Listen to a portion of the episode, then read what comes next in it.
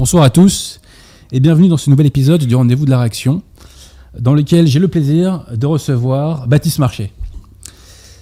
Euh, mon cher Baptiste, comment est-ce que on doit te présenter du coup aujourd'hui? Influenceur, sportif de haut niveau euh? Euh, bah, un, un peu de tout ça, je crois. Ouais, hein. ouais, ouais, ouais. T'es devenu un personnage complexe maintenant. hein. Tu sais que moi j'ai appris sur le, dans, le, enfin, sur un, dans un article du Monde que tu faisais partie de la Oui. virilosphère. Ouais, La virilosphère. Pierre Je- Tirmont. alors- Vous connaissez la virilosphère, Pierre Je connais je peux te maintenant. donner une ouais. petite euh, exclue tout de suite, puisque tu rentres direct dans le vif du sujet. Cet article va être le sujet, certainement, euh, d'une affaire au tribunal. Excellent. Lui et un paquet d'autres articles. J'ai eu le cabinet d'avocats au téléphone pas plus tard que 10 minutes avant d'arriver, qui m'ont confirmé que effectivement le dossier était bien complet et que certainement ils devront répondre de. Faudra qu'ils expliquent certains termes, quoi. Donc après, euh, bonne chance à eux pour, euh, pour expliquer en quoi je suis un suprémacisme blanc, notamment. Alors, euh, ce qui est intéressant, c'est que tu vois, l'auteur s'appelle Samuel Laurent et qu'il Oui. est déjà euh, au tribunal pour une autre affaire à peu près du même ordre. Oui, oui, oui. Contre Cro-Blanc d'ailleurs, je crois. Oui, je sais. Et, et il, est, il est intéressant cet homme-là parce qu'il m'a écrit pour Ah me demander si je pouvais m'interviewer pour cet article. Et on va dire que je l'ai. Euh, comment dire? J'ai pas été hyper courtois euh, parce que je lui ai dit. Donc, c'est euh, je lui ai dit je, je veux pas voir mes propos déformés dans votre PQ de boomer subventionné. Et, et comme j'ai mis. Donc lui il m'a dit bon bah très bien. J'ai mis ça en ligne, il a il l'a pris un petit peu personnellement, et il, dans l'article il en parle, il, il cite mon message et tout, donc je crois qu'il y a un- il a pris un peu, un peu il s'est dit. pris un coup de pression virtuel et, et déjà les coups de pression en vrai, je pense qu'ils savent pas ce que c'est, nos chers boomers. Euh, là, il s'est pris un petit coup de pression virtuel et voilà, il a pas supporté le choc. ça. Alors, monsieur Pierre Tirmont, euh, juste en- avant qu'on revienne à toi, mon cher Baptiste, tu sais qu'ici, on fait quelques petites euh, annonces habituelles, un peu peu de promotion, tu vois, pour la cause. hein, voilà. Alors, tout d'abord, donc, si vous cherchez un bon bouquin et que vous êtes francilien, vous savez où il faut aller, chez nos amis de la librairie française, 5 rue Auguste Bartoli, dans, dans le 15e arrondissement, métro La Mode Piquet ou Duplex. Ensuite, si vous voulez un petit bouquin contre-révolutionnaire, allez sur le site de nos amis du collectif Saint-Robert-Bellarmin qui font un travail remarquable. Et nos amis du collectif viennent de sortir un nouvel ouvrage qui regroupe les testaments, donc euh, si je ne dis pas de bêtises, donc de Saint-Rémy, euh, de Charlemagne, de Saint-Louis et de Louis XVI. Voilà. Euh, Pierre Tirmont, est-ce que vous pouvez mettre la couverture de, du affiché, bouquin déjà. Oh, Vous êtes un vrai, Pierre Tirmont, vous êtes un vrai. Euh, donc voilà, nouveau bon bouquin de nos amis du CSRB. Je précise que c'est physiquement parlant un très beau livre. hein. Les livres du CSRB sont très très bien ficelés. Nous recevrons dans deux semaines euh, un nouvel auteur du CSRB euh, et son ouvrage aussi est également très bien. Donc le CSRB, c'est du travail de pro sur le fond et sur la forme. hein. Voilà, donc je vous invite à faire preuve de curiosité. Il y a toute une liste de chaînes YouTube à découvrir euh, dans la description de, donc de la vidéo. Allez voir ces chaînes YouTube de grâce. hein. la curiosité, c'est la base de l'intelligence. Donc faites preuve de curiosité. Donc allez découvrir la chaîne des catholiques de France, dans- pour laquelle tu as fait une vidéo d'ailleurs, Ouais. je crois, mon cher Baptiste, qui était sympatoche. Euh, chaîne YouTube de l'abbé Grossin, Tour de David. Chaîne YouTube du Père Jacques Montcarmel. Euh, chaîne YouTube d'Alain Pascal, etc., etc., etc. Voilà. Alors, d'ailleurs, euh, il y a deux nouvelles conférences sur la chaîne de l'abbé Grossin que je vous invite à aller voir. La première est sur euh, la pédagogie de Jean Bosco. Alors, dit comme ça, vous vous dites, ah, c'est pas très accrocheur comme thème. Sauf qu'en fait, c'est une conférence de réfutation du jansénisme et de la morale euh, et de la duplicité, enfin morale, de la duplicité plutôt janséniste. Autre conférence de l'abbé Grossin, ça traite de la question du magnétisme euh, et de l'occultisme. Voilà, donc je vous invite à aller voir tout ça. Euh, c'est euh, de, très haut niveau. Voilà, c'est de très haut niveau. Et puis au-delà de ça, je vous invite à découvrir les abbés, les abbés dis-je, les sermons et autres conférences euh, de l'abbé. Je remercie les personnes qui se sont déplacées pour la fête des amis d'Alain Pascal. Et j'ai eu des très beaux témoignages de conversion en cours. Et je salue une dame qui se reconnaîtra, qui a voulu revenir à la messe chez les conciliaires il y a quelques mois de ça, à Pâques. Et pourquoi elle est partie? Parce que pendant la messe, ils ont passé des dessins animés. Eh, merci de me servir la soupe, hein, les gars, quand même. hein. Franchement, je, je vous en demande pas tant. hein. Je vous en demande pas tant. Voilà. Euh, donc voilà pour ce qui est des annonces. Euh, et puis bon bah voilà. Euh, donc merci aussi à toutes les personnes qui ont acheté Parole de Pape. On va faire une nouvelle édition bientôt avec des nouveaux extraits du Magistère hein, qu'on va rajouter. Voilà. Donc merci à tous, merci à tous. Et puis bah, le combat pour la défense de la foi et de la France du véritable continue. On est là pour agréger la qualité française. Et là j'ai un allié, tu me permets, hein, de poids, n'est-ce pas Ouais. Voilà. Ouais. Avec Baptiste Marché. le donc membre de la virilosphère, j'apprends. Ah, Euh, arrête de dire ça. hostile, t'es t'es hostile à la modernité euh, Apparemment. Bah après, ça dépend ce qu'on met derrière la modernité. Il y, a une- Voilà. il y a- il y a un paquet de choses auxquelles je suis hostile, je pense. Évidemment, évidemment. Alors, comment je t'ai découvert, mon cher Baptiste? Je sais, moi, répondre. Vas-y, dis-moi. Avec euh, la vidéo avec pour SOS Calvaire. c'est pas ça? Alors, non, non, non. ah non. merde Non, non, non, non. Putain, je C'est la croyais. vidéo avec Papacito, Très bien, juste avant. tu vois. Euh, et euh, là, j'ai été jaloux, je dois le dire, parce que moi, j'adore la bonne bouffe. Et franchement. Ah. T'es jaloux de pas être invité ou t'es- t'es Non, non, non, manger j'étais jaloux de pas manger. euh, je Ah oui. Ce truc-là, moi, je peux le manger tout seul, hein, ça me dérange pas. hein, T'inquiète pas. Attention, ils me disent tout ça, mais quand ils repartent. Oui, certes. Alors, peut-être pas pour ces quantités, tu vois. Mais, Ah bon. oui, voilà, c'est ça. mais moi, donc, moi, à la base, tu vois, je découvre un mec comme ça, qui fait des repas avec Papacito. Mais t'as lâché quand même un truc dans cette vidéo qui me dit, lui, a priori, quand même, bon, bon indépendamment du fait que tu invites Papacito, ce qui laisse supposer que t'es pas d'extrême gauche, tu vois, bon, tu dis, je m'intéresse beaucoup à 14-18, tu vois. Et je me dis, euh, il veut pas passer des messages subliminaux euh, à cet individu-là, euh, il veut pas nous. Parce que tu parles pas de politique sur ta chaîne. Non, pas directement, c'est le, le mot d'ordre qu'on s'est donné depuis le début. En fait, c'est pas qu'on veut pas parler de politique, c'est qu'en fait. C'est pas le sujet, ouais. C'est pas ce qu'on fait. On Ouais, fait du ouais, divertissement. ouais. Par contre, euh, tu me vois régulièrement sur plein d'autres médias où là on me demande des avis qui sont politiques, sociaux, etc. Et on, s'interdit aucun sujet. C'est-à-dire je réponds à toutes les questions, Ouais. mais pas sur ma chaîne. Mais alors attends, est-ce que, est-ce que tu étais pas assimilé, euh, on va dire, euh, à la virilosphère, appelle ça comme tu veux Euh, C'est mieux que fachosphère, tu verras. Tu ils ont, c'est, c'est Oui, oui, bah, ils ont voilà. que Fachosphère, ça marchait plus, donc ils testent de nouveaux mots. maintenant. Ouais, voilà. Est-ce que t'étais pas assimilé déjà? C'est une question que je pose, hein, j'ai pas la réponse. À ces idées-là, ce camp-là, avant même que tu te mettes à parler de politique. Tu sais, tu te souviens pas? Je crois qu'au début, tu sais, euh, avant que je fasse des médias, c'est-à-dire qu'on me donne une parole. euh, Ouais. avant, j'étais pas assez connu pour être assimilé à quoi que ce soit. Parce qu'en fait, euh, faut pas oublier que. Euh, Enfin, c'est des putes à buzz, hein, les journalistes. Donc en fait, euh, si j'étais un nazi complet, mais que je faisais euh, 2000 vues, ils parleraient jamais de moi. Alors que si je suis légèrement conservateur, mais que je fais euh, 800 000 vues, là, ça les intéresse. Légèrement conservateur, c'est-à-dire hétérosexuel aujourd'hui. hein. Que- Non, mais c'est ça, Voilà, en gros. Donc, euh, donc bon. Alors attends, parce que là j'ai sauté des étapes, excuse-moi mon Ouais. cher Baptiste. Là je t'ai dit comment je t'ai découvert, donc moi je t'ai découvert avec Papacito. Après ce que j'ai apprécié effectivement, c'est ta vidéo avec SOS Calvaire, parce que je pense qu'ils font un très très bon travail de recatholicisation, je dirais, de l'espace public. Mais, quelle est ma vidéo préférée avec Baptiste Marchais, euh, Pierre de Tirmont? Eh ben je vais te dire. Fut un temps, c'était la vidéo sur la triperie, que j'ai beaucoup aimé. Génial, ouais. ouais. Mais tu as fait encore mieux Avec le Berne. avec le Front- ah, franchement là c'est médaille d'or là. Moi j'ai été touché par ces mecs là. vous voir grimper dans, la, dans les collines comme ça, tout ça c'est magnifique quoi. C'est magnifique. En plus moi j'adore les mecs du Berne parce que c'est dans mon équipe de rugby. Il y a beaucoup de Bernais. Et nous on les confondait dans un premier temps avec les Basques et ils supportaient pas ça tu Ah vois. non, bah, ouais. Et les mecs ils avaient, euh, on, va, on va parler poliment, ils avaient beaucoup de vertèbres. Quand on allait euh, dans les équipes, dans jouer dans les équipes euh, de ce qu'on appelle moi des, des communes champêtres, tu vois, donc Ouais. Bobigny, Oui. Mantes-la-Jolie, les Mureaux, tu vois, toutes ces communes champêtres aux populations accueillantes. Les mecs, ils étaient solides, ils bougeaient pas, c'était les premiers à renvoyer les marrons. Voilà, donc moi j'ai- j'aime beaucoup ces populations-là. Et donc voilà, donc tu vois, je te vois monter dans les collines comme ça, aller dans les petites cabanes, c'était c'était c'est vraiment une vidéo magnifique et je l'ai postée sur Facebook et j'ai mis la France éternelle en action. Ouais, bah, merci beaucoup. Merci Parce beaucoup. que tu vois, ça c'est le c'est euh, c'est le- patrimoine français. Voilà. Ouais. Et c'est incroyable que ces mecs-là existent encore au 21 siècle. hein. Ouais, bien sûr, mais il en, il en reste, il en reste euh, un peu partout. Après, c'est vrai qu'on est un peu, c'est un peu les voilà, les, les derniers dinosaures, mais euh, non, non, il, il en reste. Et puis la preuve, en fait, c'est qu'ils transmettent parce qu'il y a là, t'as vu, il y a le fils qui, re- qui a repris Mhm. l'affaire et euh, son fils reprendra sûrement. Et donc euh, peut-être que dans, dans 20 ans, en fait, ils existeront encore. Donc euh, il y a y a des choses qui sont immuables. Mais c'est vrai que je voulais rajouter un petit truc vas-y. euh, les gens savent pas forcément. Et en fait, je me retrouve pas ici dans ton émission par hasard. Parce que depuis la vidéo avec SOS Calvaire, depuis les débuts où tu m'as où tu m'as découvert, tu m'as apporté beaucoup de soutien. Alors les, ça, c'est des choses qui se passent derrière entre guillemets euh, les caméras. Mais je voulais te remercier parce que tu m'as. Y a pas de quoi, y a pas de non mais c'est vrai, tu m'as tu m'as apporté un vrai soutien alors qu'on se connaissait pas forcément. C'est pour la Pour la cause. cause, je sais bien, mais donc comme quoi c'est honnête, tu vois, puisque tu mets pas de. À ce moment-là, il n'y avait pas de de sentiments personnels entre nous deux là. C'était vraiment la cause et tu l'as servi euh, plus que bien, donc euh, je voulais te remercier. Mais il n'y a pas de quoi, mon cher Baptiste. Alors attends, là, j'ai pas commencé par la fin, mais on va dire que j'ai commencé par le milieu. Mais d'abord, explique-nous, voilà, comment tu as, été amené à faire cette chaîne, pourquoi tu t'es mis à faire de l'haltérophilie, d'où tu viens, etc. Ouais, bah, c'est des raisons euh, assez différentes chacune. Hein, Vas-y, vas-y, vas-y, vas-y, t'as le temps là.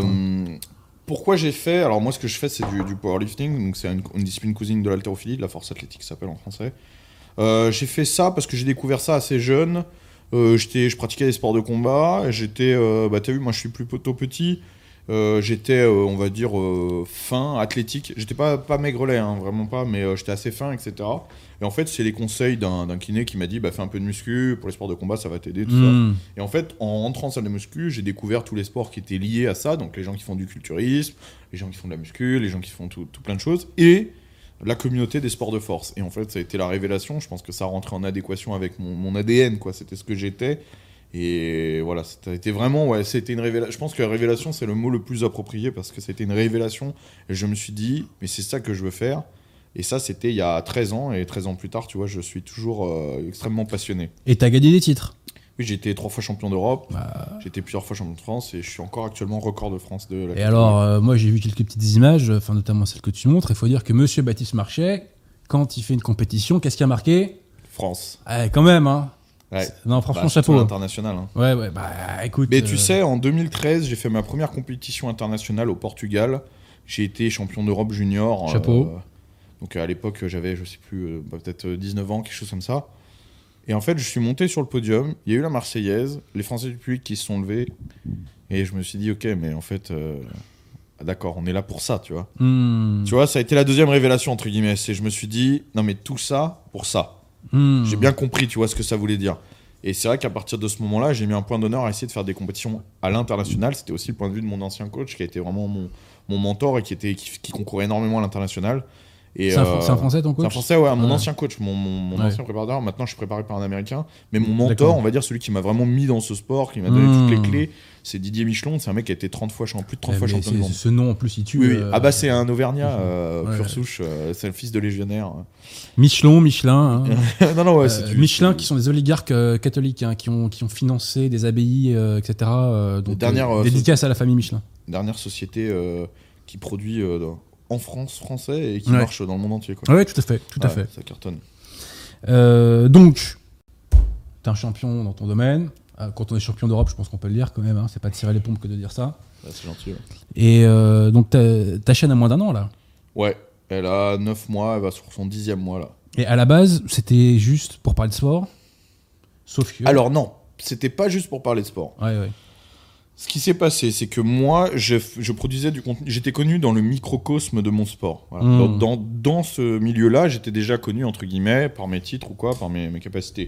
Et je proposais un contenu sur Instagram qui était diversifié, puisque je, mettais du sport, mais aussi pas mal de ce qu'on appelle du, li- du lifestyle, donc de, de l'art de vivre, quoi. Et, euh, et ça marchait bien, ça prenait bien. À côté de ça, moi, tu sais, j'ai été euh, videur de, de boîte de nuit pendant des années Oui, euh, tu- pour financer ma carrière sportive. T'empêcher les Français de souche qui foutent la merde de, de rentrer Exactement. dans les. Voilà, ouais, bah ouais, non, mais c'est Français de souche, hein, faut les calmer, hein, faut les calmer. Et, et du coup, bah, hum, j'ai cherché un moyen de m'extra- de m'extraire, euh, tu vois, de, de ça, parce que j'en pouvais plus de ce boulot. Il fallait que financièrement, je Ouais, sois sûr, autonome pour continuer à financer ma carrière. Donc, j'ai ouvert euh, une société de préparation. Je me suis formé à la préparation physique et notamment spécialisé dans mon sport. Je me suis formé aux États-Unis et j'ai ouvert une société euh, de coaching en ligne euh, et puis de cours euh, particuliers de, de développer couché, tout ça qui marchait justement avec la vitrine qui était mon Instagram. Et donc j'avais une clientèle qui était issue du milieu du sport. Et je me suis dit, bon, attends, mais ça marche pas mal sur Insta. J'ai un, beau taux de conversion. Pourtant, je présente pas que du sport. Donc je vais essayer de présenter la même chose sur YouTube. Donc avec un meilleur écran, c'est-à-dire le même fond, mais meilleure forme. Et puis bah, avec un peu de chance, ça va élargir euh, mon audience et donc ma clientèle. C'était vraiment, à la base, c'était la visée du, du projet. Je pourrais montrer le, le- un jour, hein, je pense, le business plan que j'avais fait au départ. Ouais, c'est- assez ridicule par rapport aux résultats d'aujourd'hui, parce qu'on s'y attendait pas du tout. Donc euh, j'ai pris un crédit à la banque pour travailler directement avec une prod professionnelle, parce que je savais que sur YouTube, il n'y avait pas trop de place pour la Ouais, t'étais motivé quand même. Hein. Ouais. Moi, j'ai le- l'esprit entrepreneurial, tu vois. Ouais, Donc, euh, j'ai vu les choses de façon business.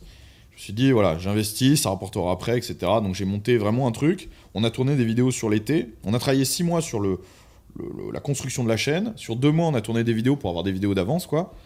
Et on a balancé ça. Et en fait, euh, bah, ça a pris beaucoup, beaucoup, beaucoup plus que ce qu'on imaginait. Parce que nous, on imaginait pouvoir aller peut-être jusqu'à 5 à 10 000 abonnés. euh, Hmm. On aurait été content, quoi. Et en vérité, là, bah, comme je t'ai dit, en 10 mois, on est à 180 000. Donc, Ouais, Enfin, ça n'a rien à voir. Et donc, bah, finalement, tu vois, le public venant, les gens, ils viennent, ils sont contents de ce qu'ils ont, t'as envie de les, qu'ils soient encore plus contents. Donc, bah, plus de moyens, plus de budget, bah, on essaye de faire du contenu encore plus qualitatif, et ainsi de suite, en fait, la roue tourne comme ça, quoi. Donc à la base, c'est art de vivre global. Art de vivre global et sport, c'était, et c'est toujours ça, d'ailleurs. Mais le sport, on peut même l'intégrer dans l'art de vivre. hein, tu on peut voir ça comme ça. Sauf que moi, j'ai l'impression qu'aujourd'hui, tu mets en valeur l'artisanat, tu mets en valeur le patrimoine. Ouais, mais Tu c'était vois. déjà le cas à l'époque, euh, avant que je sois connu Ouais, ouais, sur. Insta. Je poussais déjà les gens qui me suivaient pour le milieu sportif à consommer français. J'allais déjà voir des éleveurs, des trucs. Je leur montrais déjà euh, euh, comment se fournir de la viande de qualité et tout, puisque c'est, tu sais, c'est intrinsèquement lié à un, un art de vivre sportif, de sportif. T'as Mm. besoin d'avoir euh, un cadre sain de nourriture, de repos, etc. Donc en fait, c'était déjà le cas, mais c'était juste à une échelle infime, quoi. Et dans ton microcosme, ils connaissent tes idées, euh, qu'est-ce qu'ils en pensent, etc. Oui, oui, bah de toute façon, c'est un milieu qui est quand même plutôt conservateur, on va pas se mentir. Ça va pas soi. hein. les sports euh, de force, ça, revi- ça, ça, ça te raccroche à quelque chose de très antique, tu vois, le culte de la force et tout. Il y a, il y a- bien sûr, attention, il faut pas faire de. Tu sais, il y a, il y a de tout. Il y a évidemment, tu dois avoir des gauchistes qu'en font, mais c'est vrai que Oui, c'est pas partout, le courant majoritaire. hein. Quand tu vas à l'international, surtout, tu, tu te rends vite compte que c'est un truc de droitard euh, convaincu. Alors tu sais que moi j'ai réhabilité dans mon esprit la musculation. Parce que moi, à une période de ma vie, on m'a proposé d'en faire parce que j'étais en fédéral 3 au rugby. Ouais. Et si tu veux, si tu veux tenir physiquement, Ah ben, c'est obligatoire. euh, voilà, moi j'étais D'ailleurs, les Français ont beaucoup de retard là-dessus, hein, Ouais, sur la préparation ouais. physique. On a mis longtemps à comprendre que c'était aussi important que la on, pratique. on- on a toujours 3 ou 4 ans de retard sur les anglo-saxons de- ce point de vue-là. C'est pour ça qu'on a perdu en 2003 d'ailleurs la Coupe du Monde. Passons. Mais tu vois, moi on m'a proposé à l'époque de faire de la muscu et j'ai pas voulu, tu vois, euh, parce que je voulais pas me métamorphoser physiquement notamment, tu vois. Et puis, alors là, je sais pas que tu me mettes une branle dans la gueule, mais euh, parce que pour moi c'était un truc de. de- Oui. J'ai- en fait, j'ai- je J'aimais pas l'image que ça véhiculait, mais je que- non, comprends. c'est que je trouve que c'était trop facile de, de moi qui, avait, qui avait- qui- entre guillemets qui avait gonflé euh, via le rugby Ouais, ouais. et la souffrance pure. Je trouvais que c'était trop facile de, gonfler via la muscu. Sauf que ce que j'ai découvert après, parce que quand même j'ai un peu, euh, ouais, j'ai pas fait beaucoup de la muscu, mais je fais quand même pas mal de- d'exercices, on va dire ça comme Ouais. ça. Il faut souffrir. Ah C'est de la bah. souffrance, tu vois. Encore C'est de la souffrance. Puis après, là, là toi, tu, en plus, tu parles de musculation, tu vois, mais c'est encore très à part de ce que je fais moi, tu vois. Les sports de force, vraiment, là, on est dans quelque chose qui a rien à voir. C'est une discipline, euh, tu sais, euh, de, de- une discipline, comme on dit, euh, particulière, c'est-à-dire c'est une discipline individuelle, pardon. Donc, tu sais, c'est un sport de performance. Donc, en fait, ça demande les mêmes efforts physiques qu'un sprinter, euh, un, Ouais. un lanceur, etc. C'est-à-dire travailler énormément de technique, travailler énormément euh, la condition physique, tout ça. Et en fait, c'est des efforts. euh, moi, si, enfin, j'en mets. Là, la, la vidéo qui est sortie il y, a, il y a une heure, justement, sur ma chaîne, c'est mon nouvel entraînement. Je peux t'assurer que si tu regardes 5 minutes, tu vas comprendre qu'il n'y a pas beaucoup de, de mecs qui sont capables de tenir des entraînements aussi ouais, intenses. ouais. C'est moi qui suis quand même d'une bonne constitution, je suis toujours à deux doigts de, de passer, euh, de tomber dans les pommes, tu vois. Donc, euh, c'est plusieurs milliers, de plus de 1000 calories dépensées par entraînement. C'est pour ça que qui est- tu ce qui fais est- le ce qui repas de seigneur représente un truc énorme, hein, vraiment. Et euh, donc, je précise aussi tu viens de banlieue, euh, Baptiste. euh, Ouais, ouais, c'est j'ai, euh, bah, de, de- même là, hein, j'y vis encore. hein. Je- Ouais, je ouais, vis en banlieue. Euh, j'y ai grandi. euh, j'ai grandi dans le, le cœur du 95. Donc, tu as constaté que le racisme anti-blanc était une invention de l'extrême droite. euh, Ouais. euh, voilà. Et que, ouais, le, vivre, ouais, le ensemble, ça marchait. Ça, a- marche alors, super bien dans le Je vais 95. faire une petite dédicace à, un mec qui m'a écrit sur Instagram il y a pas longtemps qui s'appelle Dorian, qui m'a dit qu'il comprenait pas du tout euh, mon point de vue parce que lui, apparemment, il vit à Marseille dans un quartier cosmopolite et il a dit, je le cite, le vivre ensemble, c'est super. Bah, c'est pas ouais. un troll, donc le mec il croit vraiment. Alors, euh, déni de réalité ou je sais pas, mais alors en tout cas, Peut-être que là où bien il habite, d'Orient. à, à Marne-la-Coquette, euh, c'est très bien hein, euh, vivre ensemble. À Sceaux, c'est très bien aussi le vivre ensemble. hein. ouais. non mais apparemment, et lui il vit dans un quartier de Marseille Bah, où, et apparemment si, c'est bien. Les gens pensent que le vivre ensemble, c'est avoir un ou deux potes d'origine maghrébine ou africaine. C'est pas ça dont on Non, parle, c'est les surtout mecs. que je crois qu'il confond vivre ensemble et vivre à côté. C'est-à-dire qu'il vit à côté. Exact. Il vit pas exact, exact, exact, exact, exact. Mais tu as tout à fait raison. Et mais attends, en parlant de vivre ensemble, je vais te dire un truc. J'ai plus le nom de la rue. Euh, ah zut. Mais il y avait un bar à Paris qui s'appelait le, peut-être qu'il existe encore, qui s'appelait le Vivre ensemble. Et c'est dans une rue où il y a quasiment que euh, des Africains. Voilà. Et ce qui est fascinant, c'est que les seuls blancs de cette rue, ils étaient dans le bar qui s'appelle le Vivre ensemble, si tu veux. Génial. Ah non, mais c'était rue euh, Bourdoul. Ah, j'ai oublié le nom. Mais ça se retrouve. Parce que d'ailleurs, les, C'est c'est pas loin de Barbès. les véritables Africains, les, moi j'en ai j'ai travaillé beaucoup de vrais Africains, c'est quand je te dis un vrai Africain, c'est Mm. un Africain qui vient d'Afrique, pas un produit de Ouais, plusieurs ouais. générations d'origine africaine. Les vrais Africains, ils croient absolument pas au, au vivre ensemble, ils sont très... euh, Là-dessus, ils, ils Bah, ont bien compris que c'était pas possible. Alors non, d'un autre côté, ils viennent là, tu me diras, c'est... Mais ils viennent ici pas pour vivre euh, ensemble. Ouais, ils mais viennent ici pour vivre avec Ils- leurs ils- viennent ici pour, faire leur vie. Voilà. Et euh, les délires de la gauche, ils en ont rien à secouer. Exactement, euh, tout exactement simplement. ça. ouais, Parce que dans leur propre pays, des fois, pas dans tous les pays, mais dans un certain nombre d'entre eux, ça castagne, alors que petite parenthèse, ils ont la même couleur de peau et parfois même la Mais même ils s'en branlent. hein. Ils s'en branlent. hein. D'ailleurs, il y a- euh, que des blancs pour croire que. Mais d'ailleurs, c'est très raciste comme conception. Bah, de évidemment. penser qu'un Africain, c'est une identité en soi. C'est très raciste comme conception parce que l'Afrique, c'est encore plus que l'Europe, un continent qui est très, très, très divisé. Alors, je, je suis pas, bien sûr, un grand spécialiste. Moi, j'ai été un petit peu en Afrique. euh, euh, donc, j'ai quand même vu un petit peu. C'est quand même très divisé au niveau ethnique, au niveau religieux, au niveau coutume, etc. Et eux, leur réponse à la, à la, à la différence, c'est très souvent la guerre d'ailleurs. Donc, euh, donc c'est vrai que quand ils arrivent ici et qu'on leur dit oui, mais l'unité noire, tout ça, ou les côtés euh, Mm. Black Lives Matter, en fait, euh, ils s'en branlent parce que pour eux, le mec d'en face, euh, il, a, il a beau habiter à 20 km, c'est un étranger total. Quoi. Ouais, bah évidemment, évidemment. Ouais, ouais. Alors, euh, donc euh, tu viens de banlieue et tu finis quand même euh, par manger avec euh, Jean-Marie Bigard. Euh, moi, je suis impressionné là. Euh, C'est-à-dire que là, il y a vraiment de- des stars du show business là qui viennent dans ton, dans ton émission là. Bah tant mieux, tant mieux, il y en aura d'autres. Hein. Bah, j'espère. Il y a un ouais. repas de senior euh, qui arrive en juillet, je vais pas de dévoiler Non, l'invité, non, non, non, te le Mais c'est du, c'est du haut de gamme. Christian Clavier? Non, Ah là là, dommage. dommage, dommage. c'est du haut de gamme. C'est du haut de gamme. Non, mais je te fais confiance, mais pourquoi je m'attarde sur ce détail? Parce que le grand combat, je dirais, de la radicalité, euh, quand je dis radicalité, pour moi, c'est vérité, hein, c'est la Ouais. même chose, hein, au bon sens du terme, c'est de se déghettoiser un maximum, tu vois. Et le fait que des gens comme toi, ou Papacito, ou d'autres, ou comme le Raptor, tout ce que tu veux, qui chacun est sur un créneau différent d'ailleurs, et sur une, euh, une approche différente, je dirais, hein, mais c'est que euh, votre force de frappe, euh, justement pulvérise, euh, je dirais, les frontières de ce ghetto, tu vois. Mm. Et il y a des gauchistes qui suivent. Moi, j'ai une, une connaissance là qui m'a dit que ses amis gauchistes, par exemple, suivent Papacito, tu vois. Ouais, il y en a. Ce qui veut dire que peut-être que sur le long terme, ça va les travailler dans un sens contraire, tu vois, Ouais, politiquement bien sûr. parlant, si je puis Bah, dire. J'imagine. Donc, c'est pourquoi c'est une conquête. Tu vois, quand tu fais venir Bigard, pour moi, je le vois comme une conquête. Tu vois, indépendant de ce qu'il raconte, tu vois, bon, même Mm. s'il peut balancer des trucs intéressants. Encore que certaines choses dans sa bouche ont plus de valeur que dans la nôtre, tu vois. Tu Bah, vois en fait, c'est tout l'intérêt du, Ouais. euh, du concept repas de senior. C'est que, bon, euh, il y a le repas, il y a le partage, etc. Il y a tout ce que ça véhicule.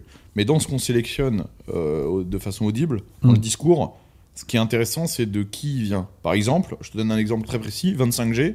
J'allais te parler de lui, tiens. te non, mais de lui. 25G, qui est un rappeur qui est quand même très reconnu dans le milieu du rap. Alors, moi, c'est un copain à titre perso, mais je veux dire, Ouais, en ouais. dehors de ça, qui est très reconnu dans le milieu du rap, quand il dit il n'y a pas assez de blanc dans le rap, je comprends pas pourquoi il y a du racisme anti-blanc et qu'on laisse passer dans certaines paroles, c'est quand même plus percutant que Bah, quand c'est. Eric Zemmour. Évidemment. Tu vois C'est tout ça. Euh, moi, Bigard, il est venu dans mon émission, il a dit la chasse, c'est nécessaire. Le plus important dans la vie, c'est la transmission. Et Gad Elmaleh est un voleur. Très bien. Non, mais moi, ça me va. Oh le job, là non, là, mais il est vois, dur. le- Dédicace le job- à copie comique. Dédicace à copie comique. le job, le job est fait, tu vois.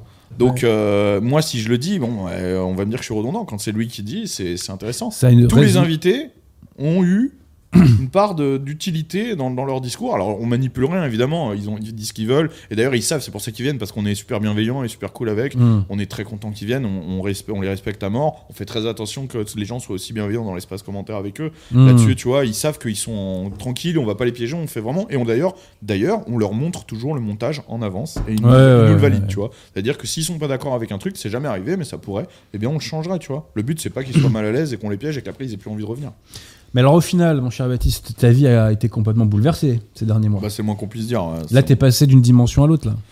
Bah déjà, sur plusieurs termes. Euh, D'une, mon, mon utilité, entre guillemets, dans l'échiquier, euh, il, a, il a changé. Parce Ah que bah, maintenant, bon, j'ai. là, t'es un poids lourd, là, Un hein. petit peu de. bah, pas- Peut-être pas un poids lourd, mais j'ai un petit peu de poids, en tout cas. Une Donc, de je- frappe. une oui, mais donc du coup, j'ai aussi plus de responsabilités. Il faut que je fasse attention, tu vois. Euh, et puis même vis-à-vis de ma communauté, pas que politiquement, mais je parle aussi dans, dans l'ob- dans l'objet télévisuel. Mhm. Aujourd'hui, j'ai un vrai public qui a des vraies attentes, donc je me dois Ouais, entre guillemets, de répondre à leurs attentes et donc de faire attention à ma communauté, à qu'ils soient toujours Merci. heureux. Tu sais, moi, je touche une partie, des- de, de- de- une partie de ma communauté, c'est des gens qui ne trouvent rien à leur goût sur YouTube. Tu vois? Ils sont venus sur ma chaîne, et ils ont rien d'autre.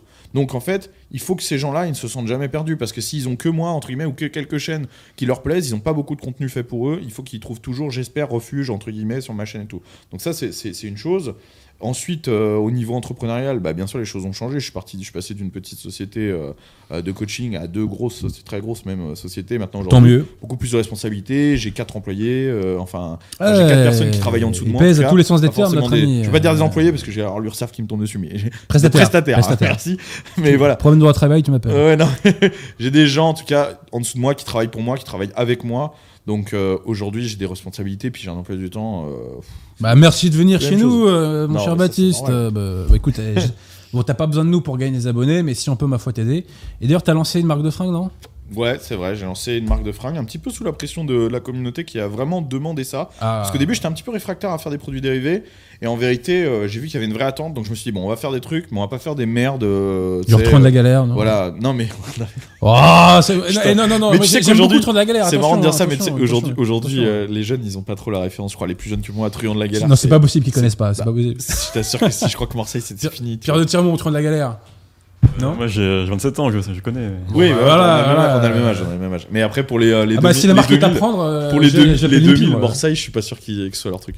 Mais euh, voilà, donc du coup, on a travaillé euh, sur un vrai, euh, des vrais produits avec une identité visuelle, etc. Bah là, j'en porte un, tu vois. Bah, allons-y, allons-y. Est-ce qu'on est-ce qu'on voit avec Pierre Tirmont le tir de notre ami là Ouais. Voilà. Tabac 12-7 et tradition, tu vois, avec euh, la balle Ah, de 12-7 bah, et le une- cigare qui font une, une croix. hein, tu, Euh, tu- tu- ouais, ouais, tu l'auras ouais, remarqué. Donc euh, voilà, tu vois, c'est on essaye de on a essayé de faire plusieurs produits et ça a vraiment cartonné, on est très très content. Et là, on est un petit peu sous le feu maintenant parce que là, on a reçu les stocks, c'est en train d'envoyer, mais il y a euh, des milliers de colis à faire là, donc Ah euh, bah, ça bosse. La distribution. ça hein. bosse, ça bosse, ça bosse. Mais tu sais, moi, dans La France contre elle-même, j'évoquais le concept de marché blanc. Alors, quand je dis marché blanc, il n'y a pas de connotation ethnique. hein, mais ce que je disais par là, c'est qu'il fallait créer notre propre marché et notre, Ouais. et notre propre système de consommation. Tu vois. vrai. Euh, en gros, notre pognon, si on peut rester euh, Exactement. entre nous, c'est pas plus exactement. mal. C'est pas plus mal. Se faire travailler les uns les autres, c'est le plus Voilà. important. C'est d'ailleurs pour ça que moi, euh, je ne fais travailler que des gens que, que je connais. Que ce soit dès que j'ai besoin de quelque chose, ce qui est en rapport avec la chaîne ou pas, c'est toujours des connaissances, des gens vraiment dont je suis sûr, entre guillemets, je sais que l'argent va dans la bonne poche. Quoi. Et puis, euh, on a tout à gagner à faire comme ça. Euh, moi, je vous le- dis très clairement. Moi, j'ai des clients, euh, des hommes d'affaires, même, qui n'ont pas besoin d'aller me chercher, entre guillemets, et qui vont me chercher spécifiquement parce que j'ai ces idées-là et qu'ils veulent, me- au passage, m'encourager, me soutenir, etc. Ouais, ben voilà. Bah, Donc, important. on, on a tout à gagner là-dessus, quoi. Donc, euh, en fait, t'es un homme d'affaires, euh, Baptiste. Bah, en- T'es, t'es- bah, t'es un homme d'affaires, maintenant. mais T'es en- un homme entre d'affaires. autres, oui. Entre autres, Euh, faut euh, il y a faut une grande partie euh, d'affaires dans ce que je fais voilà. maintenant, c'est clair. Bah voilà, t'es un exemple, un Pierre de Tirmont, n'est-ce pas euh, Prends un exemple. euh, pour- pour vous- si vous voulez vous lancer dans le business. Le pauvre, il est en train de bosser. Mais je ça. clash Pierre de Tirmont, euh, je clash Pierre de Tirmont à échéance régulière. bon alors, question aussi, parce que tu vois, je te dis ta vie a changé, mais attends, cher Baptiste, pourquoi je te dis ça? Parce que là, je relis mes notes. T'es allé chez Hanouna quand même, attendez Donc moi, je te pose la question. J'ai été une fois, mais j'étais invité cinq fois. Alors voilà, bah, alors, il y a- là ça, ça mérite qu'on rebondisse là-dessus à plusieurs, euh, pour, pour plusieurs raisons. Premièrement, est-ce que tu as un cas de conscience? Quand on, t'y- quand on t'invite là, tu te dis hors de question, c'est Hanouna, c'est pas mon univers, euh, etc. Encore que c'est moins con que les années euh, précédentes, j'ai l'impression. hein. Je te dis pas que c'est super intelligent, hein. mais à une époque c'était vraiment euh, rabaissant, je trouve, pour les téléspectateurs, etc. J'ai l'impression qu'il il a mis de l'eau dans son vin. Bref, passons. Je suis pas pour faire l'éloge d'Hanouna.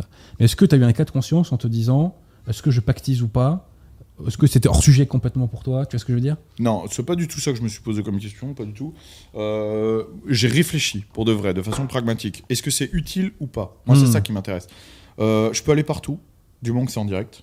Ça, c'est une de mes conditions. C'est-à-dire que par exemple, quotidien m'ont invité, j'ai dit non. Ouais, c'est pas- ouais, t'as pas fait. en direct. Je crois que tu as bien fait. C'est pas en direct et je veux pas, euh, tu vois, je, je- je veux avoir le montage entre les mains, sinon donc euh, ça sera pas possible avec quotidien.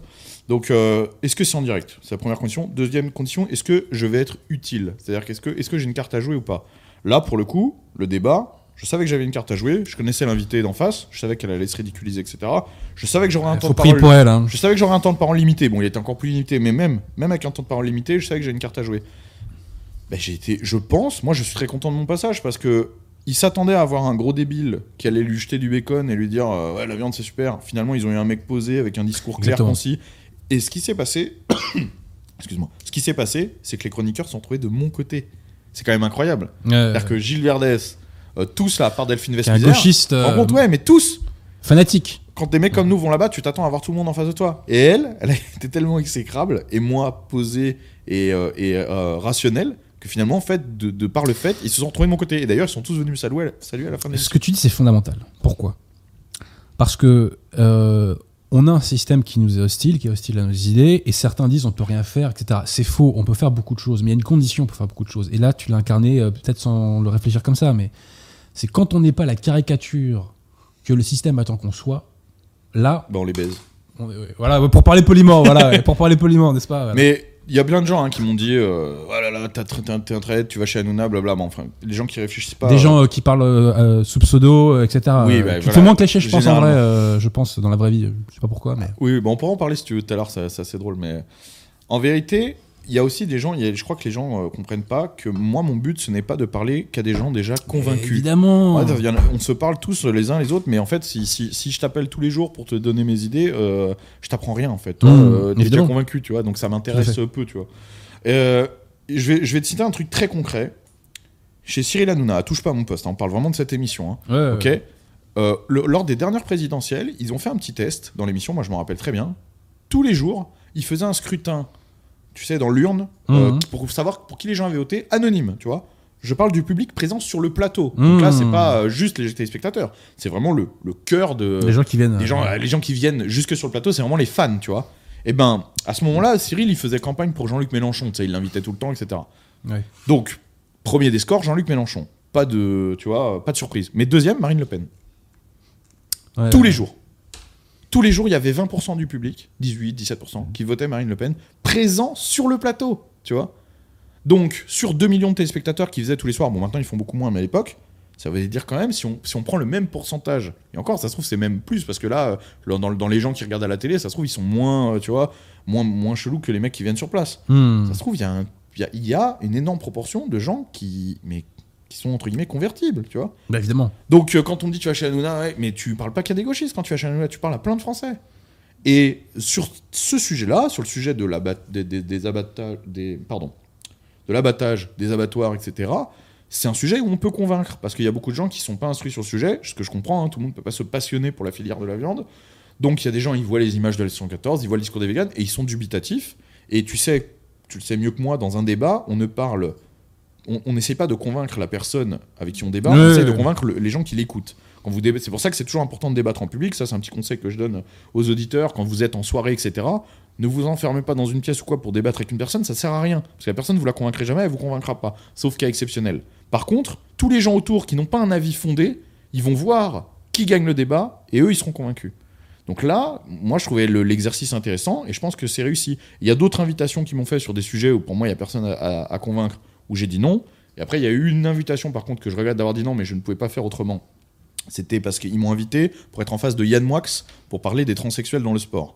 Là, pour le coup, c'était du pain béni, parce que, entre guillemets, euh, moi, je suis euh, sportif de niveau, je suis dans le milieu du sport depuis des années. Yann Moix, je pense que bon, c'est le sport, c'est Ouais, il vague- il s'en fait une vague idée. Ouais. Les, les- les dimorphismes sexuels, etc., notamment liés au sport, c'est quelque chose que je maîtrise énormément. Donc je savais que je pouvais le pulvériser, mais j'avais une soirée de prévue avec Papacito et Christopher Lann. Les copains, ça Bah, il y a passe. des priorités quand Les même. copains, ça passe avant pour de euh, vrai. Ils faisaient le trajet depuis Toulouse. euh, euh, euh, Papacito, Christopher faisait le trajet depuis la Bretagne. Ils devaient dormir chez moi, tout. J'allais pas leur dire, bah non, finalement, les gars, euh, rentrez chez vous. Je vais passer euh, la soirée avec Ken Moix. je vais chez Hanouna. Parce qu'il faut pas oublier que euh, Hanouna, c'est une émission quotidienne. Ils t'appellent le jour même, tu sais.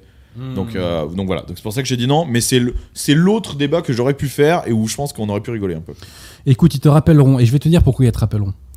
Ils m'ont rappelé hein, déjà pas mal de fois. Bah voilà, voilà, voilà. Et pourquoi d'autres t'appelleront alors? Parce que dans mon, je vais dire, dans mon bouquin La gauche est une maladie mentale, j'explique que le clivage gauche-droite aujourd'hui, le pas euh, dans l'échiquier politique, mais le vrai, j'entends euh, la fracture qui nous oppose au camp de la révolution, c'est que c'est le monde en face subventionné versus le monde de la vitalité. Nous sommes la vitalité française. En face, c'est le monde du pognon et des subventions. Tu vois. Mm. Le talent, il est chez nous. Quel équivalent de gauche de Baptiste Marseille, de Papacito, de Radio Athéna, de TV Liberté, de F de Souche, etc., etc., etc., etc. Il n'y en a pas. Mm. Il n'y en a pas. Tout le monde de la gauche est sous perfusion de subventions. Tu vois Eh oui. tous les médias, les, etc., de subventions, soit de l'État d'ailleurs, soit de l'oligarchie. Donc nous, on est la vitalité. Et pourquoi je vois d'un très bon signe le fait qu'ils t'invitent toi, qu'ils invitent, qu'ils invitent euh, Papacito, qu'ils avaient invité, je crois, Thaïs Descuffon, euh, etc. Pourquoi c'est un bon signe ça? Parce que ça prouve que la vitalité, elle est chez nous. Et qu'à terme, on va les dévorer parce qu'ils seront morts, tout simplement, ils seront plus là. On a la vitalité avec nous. Voilà. En face, il n'y a pas d'équivalent. Bah, Il y a Usul, mais bon, Usul, euh, c'est autre chose. Quoi. Et il est subventionné de ouf, hein, parce qu'il est Et- chez Mediapart. Donc, euh, Et c'est le monde subventionné. Moi, j'attends le mec de gauche qui a du talent. Euh, dans le passé, il y avait des mecs de gauche qui ont du talent. Hein. Bon, Émile Zola, Évidemment, euh, évidemment. voilà. Mais aujourd'hui, c'est un monde qui est complètement mort, quoi. Mm. Tu vois? Ouais, bien sûr, bien sûr. Et puis, euh, tu sais, ils sont en dehors des règles, entre guillemets. C'est marrant parce qu'ils sont, du coup, un petit peu en dehors des règles du marché. C'est-à-dire que quand tu produis quelque chose, il faut trouver ton public, sinon tu meurs. Mm. En fait, eux, ils arrivent à produire un contenu dont personne ne veut et à vivre, survivre, du coup, comme tu dis, grâce aux subventions. Tandis que nous, en fait, on est tributaire de faire de la qualité. C'est-à-dire que moi, si demain je fais de la merde, Oui, bah, oui, ma, oui. ma chaîne, elle disparaît, tout simplement. tu es parce que tu es condamné gens- au niveau, en fait. Exactement, exactement. On, a la- on a une épée que, au-dessus des, de, de la tête que, qui n'auront jamais, quoi.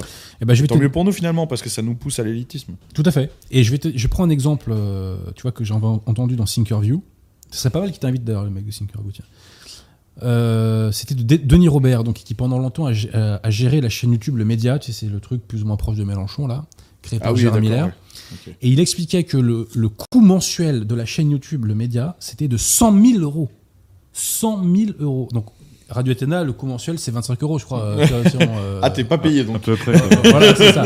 C'est 25 euros. Voilà, donc on joue pas avec. Voilà, nous on a des cure-dents, des les- d'assaut. les- en les face, coûts quoi. mensuels de ma chaîne, je peux le dire, hein, c'est entre 8000 et 15 000 euros par mois. Ouais, mais toi, c'est ton pognon. Mais, mais non, non, bien Attends, sûr. bien c'est sûr. Mais c'est pour dire que les 100 000 euros, je les comprends, entre guillemets, ça veut dire qu'ils ont une grosse équipe, etc.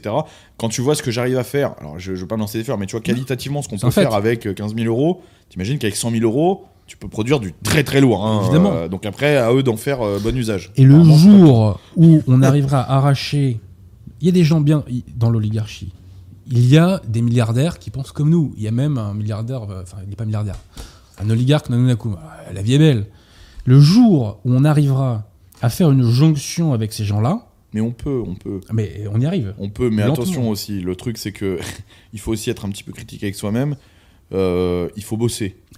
Il faut bosser. Chez nous, il n'y a pas que des bosseurs aussi, il faut le dire. C'est fondamental ce que tu dis. Voilà, il n'y a pas que des bosseurs aussi. Moi, euh, il- on me dit comment t'as fait 180 000 abonnés, etc. Bah, je, je- je charbonne de fou, crois-moi. hein. Euh, pour produire une vidéo par semaine dans le genre de vidéo que je, que je produis, il faut, il faut vraiment envoyer. Je fais beaucoup, beaucoup de médias. Pourquoi je dis oui, t'as vu un peu à tout le monde, etc. Bon, ça me fait faire des, des emplois du temps de ouf. Mais c'est comme ça aussi que c'est intéressant et je les prépare tous, etc. Il y a plein de choses. Il y a la marque de fringues, il y a les coachings, tu vois. Tout ça petit à petit. Moi, j'ai euh, 180 000 abonnés et je te dis, le coût de ma chaîne, c'est 15 000 euros. Ça veut dire qu'une chaîne à 1 million, tu vois, ou 2 millions, 100 000 euros par mois, pourquoi pas? Pourquoi pas? Tu peux les générer. hein. Hmm. C'est faisable tout ça. Mais Mais, tu il faut bosser comme un ouf. Tu vois. Mais tu vas les générer. La différence, Alors, c'est moi, que eux, pas si eux en face, mais- ils le génèrent pas. Oui, oui, Eux, oui. ce sont des gens qui leur donnent. Tu Oui, vois, mais grandement. il faut pas se bien. Mais moi, tu as raison. D'accord. Mais il faut pas se mettre de barrière en disant ouais, mais nous on pourra jamais faire ça parce qu'on n'a pas de subvention. Non, tout ça Ah, c'est mais- faisable. Moi, je joue la victoire. mais hein. La différence c'est à la sueur du front. Quoi. Tu sais, c'est moi, quand je rentrais sur le terrain de rugby, euh, c'était Ouais. pas pour me prendre une fessée. hein. Pour gagner, ouais. Moi, je joue la victoire. Hein. Je veux dire, euh, c'est. Mais ça, quand même, faut que je le dise aux auditeurs. Le travail, ça paye toujours. Et le travail et la rigueur, ça métamorphose votre vie. Mm. Voilà. Après, bon, c'est vrai qu'il faut aussi. euh, Enfin, il y a des gens qui doivent entendre ça et qui, que je comprends qu'ils prennent le truc. C'est que là, on parle du travail euh, vraiment de- dans, cette sphère et tout. Après, euh, bon. Mais même il y dans a la vraie vie. non, mais il y a beaucoup de Français qui sont pas rémunérés à hauteur de leur travail. Il faut le dire aussi On aujourd'hui. est d'accord. Voilà. On Ouais, est d'accord. faut- Mais il y a aussi beaucoup Moi, de. j'ai j'ai vécu euh, des années là-dedans, donc je sais ce que c'est. T'as des gens qui charbonnent, des, des pères ou des mères de famille qui raison. charbonnent et qui gagnent à peine de quoi vivre. C'est scandaleux. C'est vrai qu'en France, le, le jeu est biaisé, tu vois. Les, les dés sont pipés et euh, finalement, il n'y a pas de. De tu vois, il n'y a, il y a pas de corréfaction directe entre euh, le- la, dure, la dureté du travail et ce que tu Il gagnes. faut avoir une bonne Mais étoile. dans l'entrepreneuriat, en tout cas, il y a moyen, je pense. Oui, bien sûr. Bah écoute, euh, t'en as la preuve, hein, je te tire pas les pompes, mais effectivement, moi tu vois, je suis avocat, ce qui m'intéresse c'est les pièces du dossier, tu vois. Bon, bah voilà.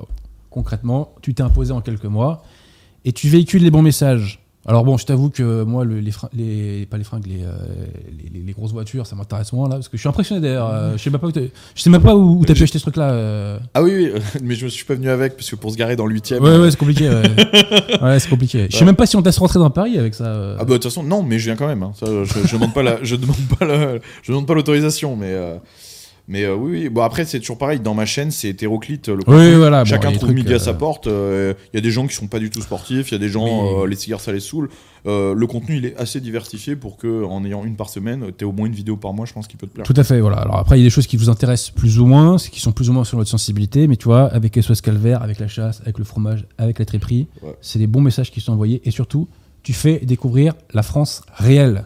Tu vois Ouais, quand tu fais des saucisses là, tu vois, quand tu vois Ouais. le boucher avec sa grosse barbe là, euh, voilà, ça, William, c'est- ouais. mais ça fait du bien de voir des mecs comme que ça. ça, c'est en plus, tu vois, ces mecs-là, ce mec-là, tu vois, c'est c'est anodin comme ça. Bon, c'est un, c'est un très bon pote à moi, mais je veux dire, c'est anodin. Tu le vois, boucher, grosse barbe et tout. Mais moi, ils sont pas C'est comme des ça les bouchers autour de chez C'est moi. des hein, mecs je te qui fais pas sont de dessin. hein. bouchés de père en fils depuis c'est l'arrière-grand-père, boucherie familiale, euh, du, de l'arrière-grand-père, puis du grand-père, donc l'arrière-grand-père, qui était boucher abattant, c'est-à-dire à l'époque où tu abattais les bêtes et Ouais, tu faisais la boucherie ouais. avec, tu vois, donc c'est des mecs de Grandville, tu vois, de Normandie, qui sont descendus en Ile-de-France. Euh, Il y a la vraie tradition bouchère, ils sont champions de France Label Rouge, donc les mecs travaillent vraiment super bien, ils travaillent avec des produits de, de haute qualité, en direct avec leurs éleveurs, ils font partie d'une petite coopérative, ils ont leur propre abattoir, pour pas Mhm. passer par les filières dégueulasses et tout, donc tu vois, même ça, c'est une pièce du puzzle. Mais ces mecs-là, ils représentent un truc, tu vois, une brique importante de la Maison France. quoi. Mais exactement. Et tu vois, ces mecs-là, c'est enfin l'équivalent euh, des, des fromagers euh, Bernet, tu Ouais, vois. Et ça, ça. c'est fondamental. Et j'espère que tu vas. Alors, je sais pas ce que c'est ton emploi du temps, mais j'espère que tu vas continuer à nous Ouais, montrer. Moi, quand je vois des mecs comme ça, ça me met la patate. Tu Mm. vois. Il y, a- y y C'est- plein de trucs Et, comme et ça. je vais te dire, sais quoi Ça me rappelle quand j'étais en senior au rugby. Parce que les mecs de mon équipe, c'était des, c'était des gens comme ça, tu vois. C'était des gars qui montaient euh, sur Paris et qui venaient de toutes ces régions. Et, euh, et voilà, c'est formidable, quoi. C'est. Mm. On a quelques, tu sais, quand tu vis en Ile-de-France, tu as parfois des doutes quant au fait que la France existe encore, je dirais, d'un point de vue euh, humain, quoi, en physique. euh, bon, je te fais pas de dessin. Ouais, hein. je comprends. hein. Voilà. Euh, donc ça fait du bien de voir des figures, tu vois, comme ça. Ça Mm. fait vraiment du bien. Alors, il y a un truc qui m'a choqué dans Repas de Seigneur, mon cher Baptiste. Tu fais jamais de grec. Jamais de grec. Je, je parle pas Tu, grec. tu fais jamais de grec à manger. Ah de... Alors ça dépend, de vraie nourriture grecque ou de grec non, non, euh, non, genre non, non, kebab non, non, bah, euh, quand on dit grec, on sait ce que c'est le grec. Hein. euh, Monsieur Perrottimo, grand consommateur, je crois, euh, non? Non, ouais, je, te clash, je te clash. non, mais c'est pour vous dire que voilà. c'est- Et ben, tu vais te dire un truc. Déjà, dans Repas de Seigneur, un truc tout bête, hein, mais déjà, la... passe-moi la formule, la gueule de repas. Ils sont beaux. Tu vois? Mais euh, ça, c'est une euh, prérogative de la chaîne. On essaye de. hum, En fait, on, on a un objet visuel, on ne l'oublie pas. Hmm. Et moi, je tiens toujours à la- à l'emballage de la chaîne. C'est-à-dire qu'il y a du fond ou pas, parce qu'il y, a des- il y a des vidéos euh, comme euh, quand on as des exposes des pastèques ou des trucs comme ça, il n'y a pas de fond, tu vois.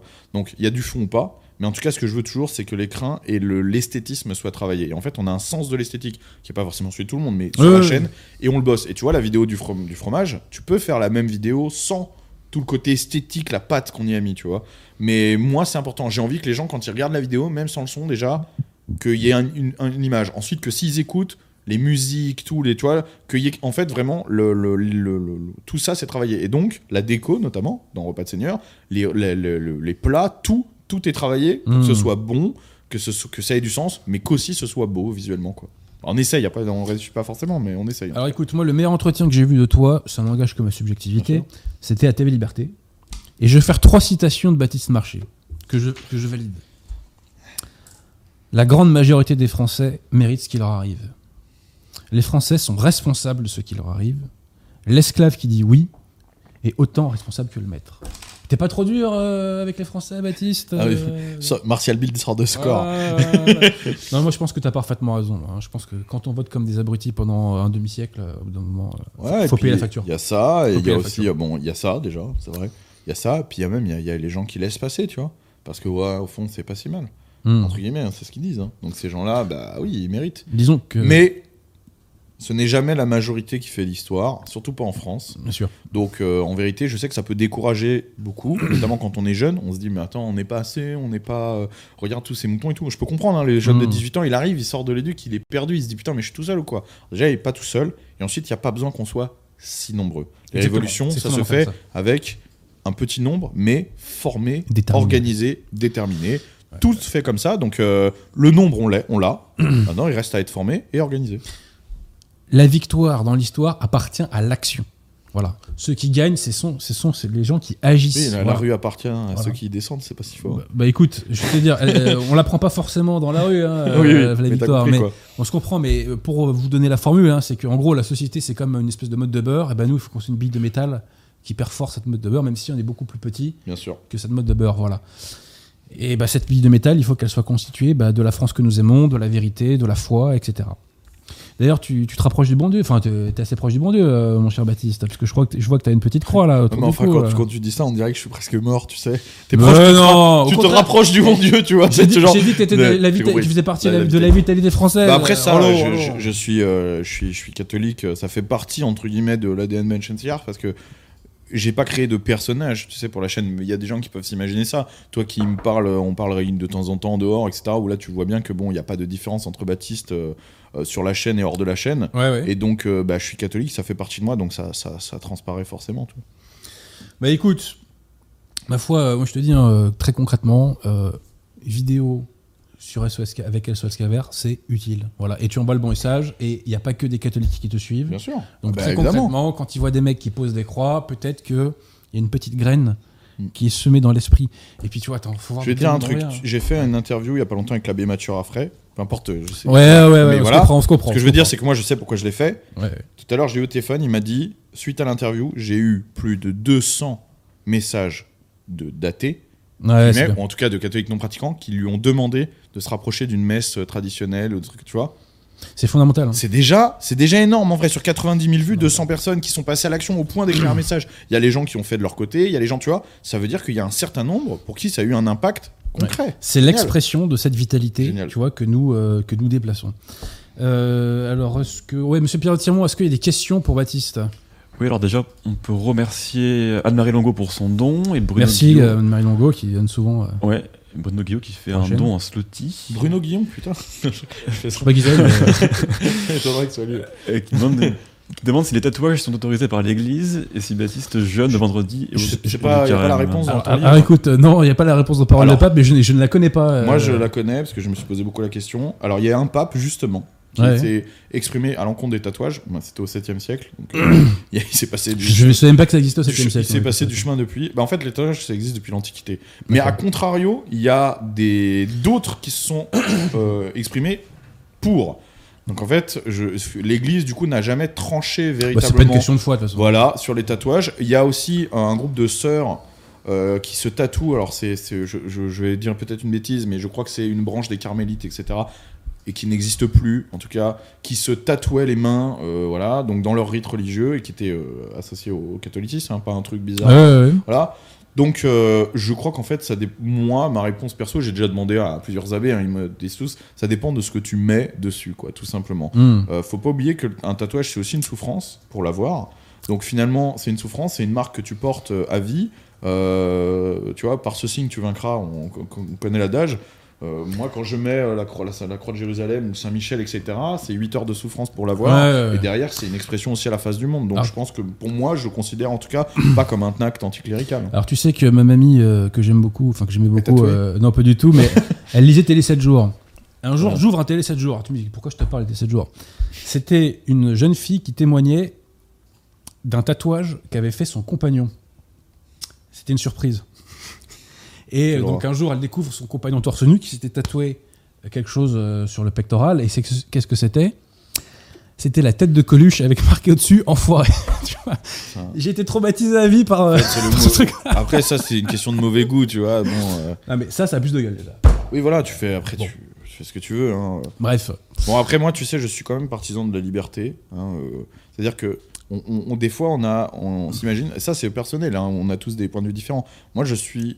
Je pense que la liberté, c'est extrêmement important. Et pourquoi je veux. Je prêche souvent pour de l'autorité, un régime autoritaire et tout, c'est pas justement pour aller en contre de ça. Au contraire, c'est pour Oui. être garant des libertés. Garant du cadre. Euh, il les Français, il faut les laisser vivre un petit peu aujourd'hui. Euh, c'est terrible parce qu'on n'a jamais eu un gouvernement aussi mou, mais il n'y a jamais eu autant de restrictions pour les Français. On peut rien faire dans ce pays.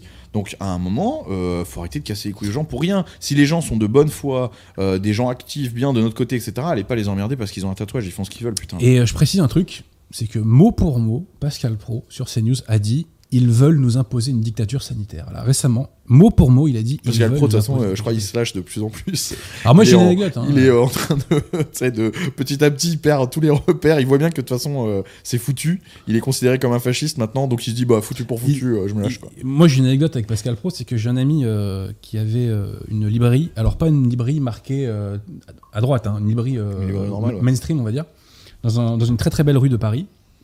Et euh, pour le soutenir, des fois, j'allais lui acheter un bouquin et je passais, euh, je sortais de mon cabinet et j'allais lui acheter un bouquin, tu vois. Euh, alors que la librairie était fermée. Je suis dans sa librairie, elle est fermée, donc voilà. Et il y a quelqu'un qui frappe comme ça. Et c'est Pascal Pro qui était un habitué de cette librairie. Il arrive et il dit Mais c'est une librairie d'extrême droite ici. Il dit en rigolant, hein, tu Mm. vois. Et moi, je réponds Ouais. C'était une blague, hein, on faisait temps, on faisait temps, voilà. Et j'ai un peu parlé avec lui. De mémoire, on a parlé de cheval euh, et de Normandie, je sais plus. Enfin, je sais. Il mémoire. agréable alors. Oui, ouais, ouais, voilà. Bon, après, euh, des fois, il, fait des concessions au système, hein, voilà. mais de là Mais où il a- est. On n'a pas dit que c'était euh, voilà. le nouveau Mussolini, hein, mais, Mais en tout cas, tout il, état de est- cause, je pense il que a prononcé cette phrase sur CNews Et à grande écoute. à son Voilà. échelle, il est utile. hein. Bah évidemment. C'est toujours ça en fait. Faut, faut, chaque pion avancé, c'est un C'est avancé. pas hein. Saint Thomas d'Aquin, mais faut, à bout d'un moment, tu vois, ceux qui font semblant de pas comprendre sont fatigants, quoi. Tu vois ce que je veux dire? tu sais, dans les groupes d'intervention, le RAID, les forces spéciales, etc., il y a une métaphore qui est la métaphore du robinet. ok? En fait, quand ils pénètrent dans un bâtiment, tu sais, c'est de l'eau qui rentre et il faut que ça soit fluide et Hmm. petit à petit. Et en fait, chaque terrain gagné est un terrain gagné. Ça veut dire qu'en fait, une fois qu'une pièce est rentrée sécurisée, etc., c'est pour toujours. On, on recule jamais, etc. C'est pour ça que Hmm. quand tu rentres dans une pièce, tu fais un crochet, tu vérifies que le terrain soit bon, etc. Et sinon, si c'est pas le cas, tu ressors, tu traites la menace et tu re-rentres, ok? Si c'est le cas, c'est gagné, c'est-à-dire on sécurise. Chaque pion avancé est un pion avancé. Pascal Pro, il avance des pions, même Hmm. un tout petit peu, même par-ci par-là, c'est gagné tout ça. Je suis d'accord avec toi. hein. Je suis d'accord avec toi. Et euh, à nous de, de- de créer, je dirais, un climat moral euh, de plus en plus propice à nos idées. Parce que tu vois, pourquoi c'est important qu'on fasse aussi du chiffre? C'est que ça décomplexe les gens qui pensent comme nous, mais qui n'osent pas le dire. Bah tu oui, vois. bah oui. Et euh, si on peut permettre aux décomplexés de s'exprimer davantage. euh, ma Décomplexé, c'est la- l'adjectif que j'utilise quand on me demande de décrire la chaîne. C'est l'adjectif qui reprend Hmm. le plus. Sur ma chaîne, je ne revendique rien, mais j'assume tout. hmm. La différence, elle est là. C'est comme tu dis, t'es catholique, oui. Je revendique pas de catholicisme, etc. Je suis pas en train de prêcher à croisade. Non, mais ma tu l'incarnes. Mais Voilà. je l'assume. Je suis catholique, Mm. oui. Ça te Mais oui, ça se voit à l'image. Bah oui, c'est ce que je suis. Je assumer tout et être assumé pour un homme, c'est être décomplexé parce qu'aujourd'hui, les hommes notamment, c'est beaucoup les hommes et je parle pour eux parce que forcément c'est plus Mm. facile pour moi de l'incarner. Les hommes français et notamment les jeunes hommes sont extrêmement complexés. Faut les comprendre. hein. Tout est fait pour ça, tu vois. Ouais, ouais, ouais. Décomplexer les gens, comme tu dis, ce serait un grand pas de. Et c'est un cercle vertueux, hein, puisque voilà, hein, c'est euh, c'est comme des dominos qui s'enchaînent. hein. D'autres questions, Pierre Tirmont, euh, pour Baptiste là? La question, c'était par rapport aux jeunes, vu que tu fais du sport, est-ce que tu jeûnes pour le carême ou est-ce que tu peux pas te le permettre? Euh, non, alors j'ai demandé aussi tout ça. Bah, alors, vous savez, moi je prends rarement des décisions euh, religieuses sans avoir un conseil. C'est pas que pour la religion que c'est valable. Je demande toujours aux gens qui sont spécialistes. Tu sais, il faut éviter de croire qu'on sait toujours tout sur tout. Moi, je- il y a des sujets sur lesquels je suis très pertinent. Euh, en matière de bench, etc., euh, je me fais confiance. Et encore, et ça, ça peut arriver que je demande à mon préparateur. Dans d'autres matières, je demande l'avis d'un spécialiste. Donc, cette question, je me la suis posée. J'étais pas capable d'y répondre tout seul. J'ai demandé à des amis, etc. Ils m'ont dit que je pouvais euh, me faire une privation, et d'accord, sauf le dernier jour, mais je veux dire, une privation euh, qui soit importante. Donc, euh, bah, moi, je me prive d'alcool et de tabac pendant tout le carême. Voilà. Mhm. Mais effectivement, je ne peux pas me priver de viande parce que ça serait une catastrophe euh, pour toute ma carrière sportive. Parce que, à, à haut niveau, un jour, c'est déjà grave. Alors, euh, un mois, Mhm. euh, je te dis pas, là, c'est. Il me faudrait. En fait, pour récupérer d'un mois de jeûne comme ça, il me faudrait 8 mois. Tu vois. Donc, ce serait, Mhm. ce serait sans fin, parce que comme c'est tous les ans. Tu vois, ce serait sans fin. Donc voilà, en tout cas, c'est ce que je fais. Bah écoutez, peut-être que je- j'irai en enfer, hein. qu'est-ce que tu veux que je te dise? Euh, Mais je suis pas sûr que vraiment euh, Dieu me déteste à cause de ça, quoi.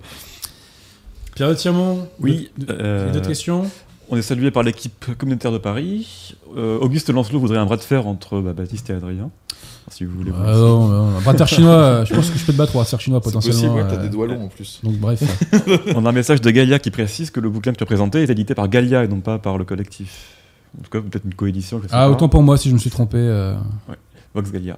Ah, Vox Gallia, les éditions Vox Gallia. qui On, sont, on euh, salue Jean-Noël. Hein, qui ouais, je salue, j'ai euh. fait une pub pour eux d'ailleurs, euh, qui a cartonné, je suis content. Ouais, ouais, Pour eux, et c'est une super édition. Là, je- Moi, j'ai le, il m'a offert deux livres de son édition, celui sur Godefroy de Bouillon évidemment, et celui qu'il a écrit sur Saint-Louis et ainsi par les Saint-Louis, qui est génial. Franchement, Voilà. euh, j'adore. Dédicace à Jean-Noël, hein, Ouais, qui est un mec très et- sympa en plus. sont- Ouais, ouais, et puis en plus qui, qui, qui est sur le, le- le bon combat. Hein. On- on- Vous suivez mon regard. Ah, Encore des questions. Adrien Gallien fait un don et demande euh, s'il y a des livres qui t'ont marqué, Baptiste. Oui, alors il y en a un, mais euh, je suis pas sûr que ça, ça aide beaucoup les gens. C'est euh, Mémoire d'outre-tombe de Chateaubriand. Mhm. Ça- je sais que des- quand je dis ça, je sais pas pourquoi, mais les gens pareil, c'est- tu sais, ça, ça fait un peu réponse pompeuse. Mais c'est- pour de vrai, Ouais, c'est ouais. un film que. Tu sais, moi, je suis fils d'une prof de français, donc la, la littérature, euh, j'en ai bouffé. Ça aide un peu. Euh, Il y a des choses que j'ai trouvées, euh, tu sais, moi, euh, par, par exemple, tu vois, Molière, je lui reconnais beaucoup de talent, mais à lire, je trouve ça chiantissime. Mm. Moi, après, il y a plein de gens qui adorent, sûrement, il n'y a pas de souci, mais moi, je, je n'y je n'y prends aucun plaisir. Vraiment, Mémoire d'outre-tombe de Chateaubriand, c'est un livre qui m'a qui m'a beaucoup parlé parce que je sais pas je me retrouvais dans certains trucs et puis même son cheminement je le trouve super intéressant puis c'est écrit euh, bon son Ouais. écriture est quand même euh, il n'a pas vieilli je trouve déjà en plus tu vois Alors attends, Pierre de Tirmont, est-ce que vous pouvez nous retrouver euh, Vous tapez euh, Mémoire d'outre-tombe, Fouché, euh, Talleyrand. Et c'est une scène où Ouais. Chateaubriand raconte où il voit euh, Fouché qui tient Talleyrand et qui marche avec lui. ouais ouais ouais C'est c'est une phrase qui, déchire, si vous me permettez la formule. Permettez la formule. Alors d'autres bouquins qui viennent à l'esprit comme ça euh, Il y a plusieurs choses, des œuvres. euh, alors attends. Alors il y a, ben, il y a, le Destin français d'Éric Zemmour récemment, dans les Ouais, plus ouais, récents. ouais. J'essaie de ramener un truc plus récent euh, que j'ai trouvé super chouette parce que là c'est un truc un peu perso. Il a choisi ses propres morceaux de, euh, hmm. de l'histoire euh, qui lui plaisent et euh, j'ai beaucoup aimé moi qui suis comment. Du, du- j'ai une histoire euh, familiale très ancrée dans la résistance française. euh, Ouais, ouais. et ben, j'ai trouvé son analyse euh, de, de- de la période hyper intéressante. Moi, c'est vrai que c'est une période Sur la période, il a été très utile, Zemmour. Très très utile. Ouais, Si vous c'est une, période- c'est- regard. c'est une période qui me désintéresse totalement parce que je- on en a Ouais, tellement parlé que ça me On a beaucoup mangé, ouais. Voilà. Et ben pour le coup là, il m'a raccroché. J'ai beaucoup aimé son analyse, donc super chouette. Euh, sinon, il y a un, un livre qui beaucoup s'appelle. Euh, mais par contre, je je retrouverai pas l'édition de tête, pas- mais ça s'appelle Avec Napoléon. Et en fait, c'est juste un livre qui entrepose tout plein de lettres de soldats de la Grande Armée. Plein de lettres écrites à leurs compagnes, écrites à, tu vois, des potes, à des Ouais, frères, ouais, etc. C'est que des lettres comme ça. Là, pour le coup, ça permet d'avoir aucune euh, d'avoir aucun comment euh, auc- aucune part, euh, un- aucun parti pris pardon, cherchez le mot. Ouais, ouais, aucun ouais. parti pris historique, idéologique ou quoi, parce que là, vraiment, quand on a envie de savoir comment ça se passait, l'ambiance de l'époque, etc., bah, les lettres euh, des soldats, c'est top, parce que là, il n'y a rien, quoi. C'est eux qui parlent directement. C'est assez exceptionnel. Franchement, c'est des fois, il y a des phrases pour des mecs qui sont des fois des, des, Ouais. des militaires de carrière ou pas et tout, qui sont pas forcément des grands lettres et tout. Il y a des phrases exceptionnelles, vraiment. Ce livre, euh, il m'a, il m'a attiré des frissons. ouais. Bah, tu sais, il y a, il y a l'équivalent plus ou moins avec les poilus. Et, Oui, oui, euh, bah oui, j'en ai lu aussi et, plusieurs. et là J'en ai aussi, lu ça te met plusieurs, des tartes. euh, Et d'ailleurs, tu sais, ce qui est très, très impressionnant avec les lettres des poilus de 14-18, c'est que c'est beaucoup de gens de campagne, euh, de paysans, d'artisans, etc. Et ils ont un français parfait. ouais, bien sûr. Il y a quasiment jamais aucune faute d'orthographe. C'est super bien écrit. Et, Et, même, je parle, je parle pas des militaires du rang, hein, je parle pas d'officiers ou d'officiers supérieurs, hein, je parle vraiment de, de- du, du, du- du poilu de base. C'est super bien écrit. Donc euh, ça, montre un petit peu le niveau euh, quand on dit oui mais les gens étaient pas lettrés et tout, mais tout ça c'est faux. Tout ça c'est du c'est la caricature euh, gauchiste d'aujourd'hui qui, nous fait croire que tu sais tu sais avec cette vision chronocentrée des choses. Donc avant on était tous des débiles. Là franchement pour se rendre compte de ça, c'est ils écrivent mieux que moi. hein, donc Hmm. Ils écrivent peut-être mieux que les gens effectivement qui s'envoient des textos, des ceci, des cela, qui parlent sur WhatsApp et compagnie. Bref. Pierre est-ce que vous avez retrouvé la phrase? Tout à coup, une porte s'ouvre, entre silencieusement le vice appuyé sur le bras du crime, Monsieur de Talleyrand, marchant soutenu par Monsieur Fouché. Ah voilà, ça, ça tue quand même. hein. c'est génial. hein. Franchement, euh, soutenu par le bras du crime. Moi, j'ai lu que des passages, tu vois, des, des mémoires, mais je me suis promis de les lire un jour. Donc bon, Faut faudra avoir le peut-être que temps, mette. hein. moi, bon, j'ai Ouais, lu ouais. jeune moi. Donc euh, quand t'es jeune, t'as le temps, tu sais. Moi, j'ai plus le temps, moi. Oui, tu moi vois, non plus, Je, mais- sais, je sais plus ce que c'est les vacances. moi j'ai non plus, oublié, moi, mais, depuis 10 mais tu euh. vois, j'ai eu la chance de le Ouais. lire jeune, un peu sous l'impulsion de ma mère, tu vois, que forcément. Ouais, ouais. Hein, euh, mais aujourd'hui, je la remercie du coup. Même si l'époque, je tout à fait. chiant. Pierre Tirmont, Oui, alors déjà, euh, Victor Daron demande à quand une rencontre avec tes abonnés, Baptiste? Euh, ouais, bah tiens, je peux le dire, tiens, j'ai pas encore fait l'annonce euh, officielle. Je serai, alors putain, je sais plus la date, je crois, faut que je regarde vite fait, mais je crois que c'est le, vas-y, vas-y, le vas-y. 22 juillet ou quelque chose comme ça. Attends, désolé, hein, je, je, Vas-y, vas-y. Je regarde rapidement euh, mon calendrier parce que tu vois, de tête, j'ai un peu de mal à tout voir. Euh, ouais, le 23 et 24 juillet, je serai à Rouen euh, pour le festival des sports de force et j'aurai un stand où notamment il y aura les fringues, etc. et où ce sera l'occasion de se rencontrer. Et ce genre de toute façon d'initiative va se multiplier. Là, on a eu la période Covid où on pouvait rien Ouais, organiser, ouais, donc voilà. Il va y avoir plusieurs choses. Je vais organiser des, des soirées, des rassemblements, plein de trucs. On aura l'occasion parce que moi j'ai aussi envie de, de voir cette communauté que, que j'aperçois parce que chaque fois que je, je, que je me balade maintenant dans la rue, etc., j'ai- l'occasion d'en apercevoir. J'ai été invité au, au gala de Saint-Cyr. euh, J'étais invité d'honneur Ouais. au gala de Saint-Cyr là très récemment. J'ai fait, je sais pas moi, un truc comme 200, euh, 200 selfies. Donc euh, voilà, ça a été l'occasion de voir un petit peu la communauté. Mais voilà, on en, on On, en on- fera on d'autres te reconnaît souvent dans la rue? Tout le temps. Tout le temps. Je, je le savais, parce que même moi, on me reconnaît alors que je fais beaucoup moins de vues. Donc, Mais euh, en fait, c'est pas qu'une question de vue. Parce que tu vois, par exemple, Pierre Cross, je, je prends cet exemple-là, euh, ouais, ouais. il a je sais pas combien de millions d'abonnés, mais il a un physique où quand les gens le voient, ils se disent est-ce que c'est lui, c'est pas lui, tu sais, il y a un doute. Tandis que moi, il y a pas de doute. Tu sais, ils Ouais, euh, un petit à ouais. moustache avec les tatouages, euh, ils savent que c'est moi. Ce qui fait que là, j'étais à Montpellier récemment pour la fête de la musique, c'est pareil, j'ai fait, je sais pas moi, un truc comme euh, 50 selfies. Y a pas, à chaque fois que je vais à un endroit, à, l'heure actuelle en France, euh, je, je rencontre au moins une personne qui me reconnaît. Donc, euh, Ouais, je suis pas tellement surpris. mais c'est agréable, hein. franchement, il faut pas, faut pas oublier que c'est ces gens-là qui me font vivre. hein. Donc moi, Mm. je suis jamais, euh, je suis toujours content. Et ceux qui hésitent, tu sais, il y en a qui m'écrivent après. Je t'ai vu à tel endroit, j'ai pas osé de venir. N'hésitez pas à venir parce que franchement, c'est toujours chouette de, de voir les gens. C'est, ça fait plaisir de rencontrer le public pour de vrai. Quoi. Et puis ça montre que ce qu'on fait euh, euh, Ouais, sert c'est vraiment. cool, c'est concret, Voilà. quoi. Non, c'est franchement, c'est super. Et euh, donc zéro ré- réaction hostile euh, dans le réel? Ouais, c'est marrant hein, parce que mathématiquement, Ouais. il y a énormément de mecs qui me crachent la gueule. Mathématiquement, j'ai dû en rencontrer à peu près autant que de gens qui, qui m'adorent. Mais bizarrement, très bizarrement, jamais une seule fois on est venu me voir, même juste pour, même pas forcément pour euh, me cracher la gueule, mais pour dire oui, euh, m'apporter, euh, tu vois. Mm. Non. Il y a une explication à ça. C'est pas que euh, tous les gens qui ne m'aiment pas euh, sont des lâches. C'est juste que les gens qui ne m'aiment pas et qui sont occupés ou qui sont qui ont les le, le- le- qui, qui ont les moyens d'assumer le fait qu'ils m'aiment pas dans la rue, mais en fait ils ne le font pas sur internet.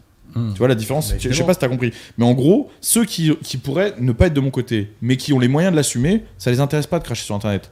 L'intégralité des gens qui te crachent la gueule sur internet, euh, les comptes anonymes Twitter, les machins, on les connaît, qui crachent la gueule, c'est des gens qui dans la rue n'existent pas et qui ne peuvent pas exister. Les gens qui bavent sous pseudo de toute façon sont des lâches. Oui, bien sûr. Voilà, bien sûr. les gens qui bavent leur- sous pseudo sont des lâches. Ils regardent, le leur, ils regardent pompe et je pense que quand ils me croisent, ils, ils regardent leur pompe puis après ils mettent un commentaire sur ma chaîne Mmh. en disant qu'ils vont me défoncer quoi. Ça m'arrive de temps en temps, on Ouais, les le bloque tous. Ça m'arrive de temps en temps, oui, de répondre, c'est très rare. Mais un message est de dire bah très bien, on se rencontre, donne-moi une adresse. Et généralement le mec euh, me bloque et après j'essaye de retrouver Ah, ses autres comptes. Tu sais, genre sur d'autres réseaux, ça m'est arrivé il y a pas longtemps avec un mec sur Twitter. Il m'a bloqué. Donc je l'ai retrouvé sur Instagram, j'ai fait en fait tu m'as bloqué mais t'as oublié de me donner l'adresse.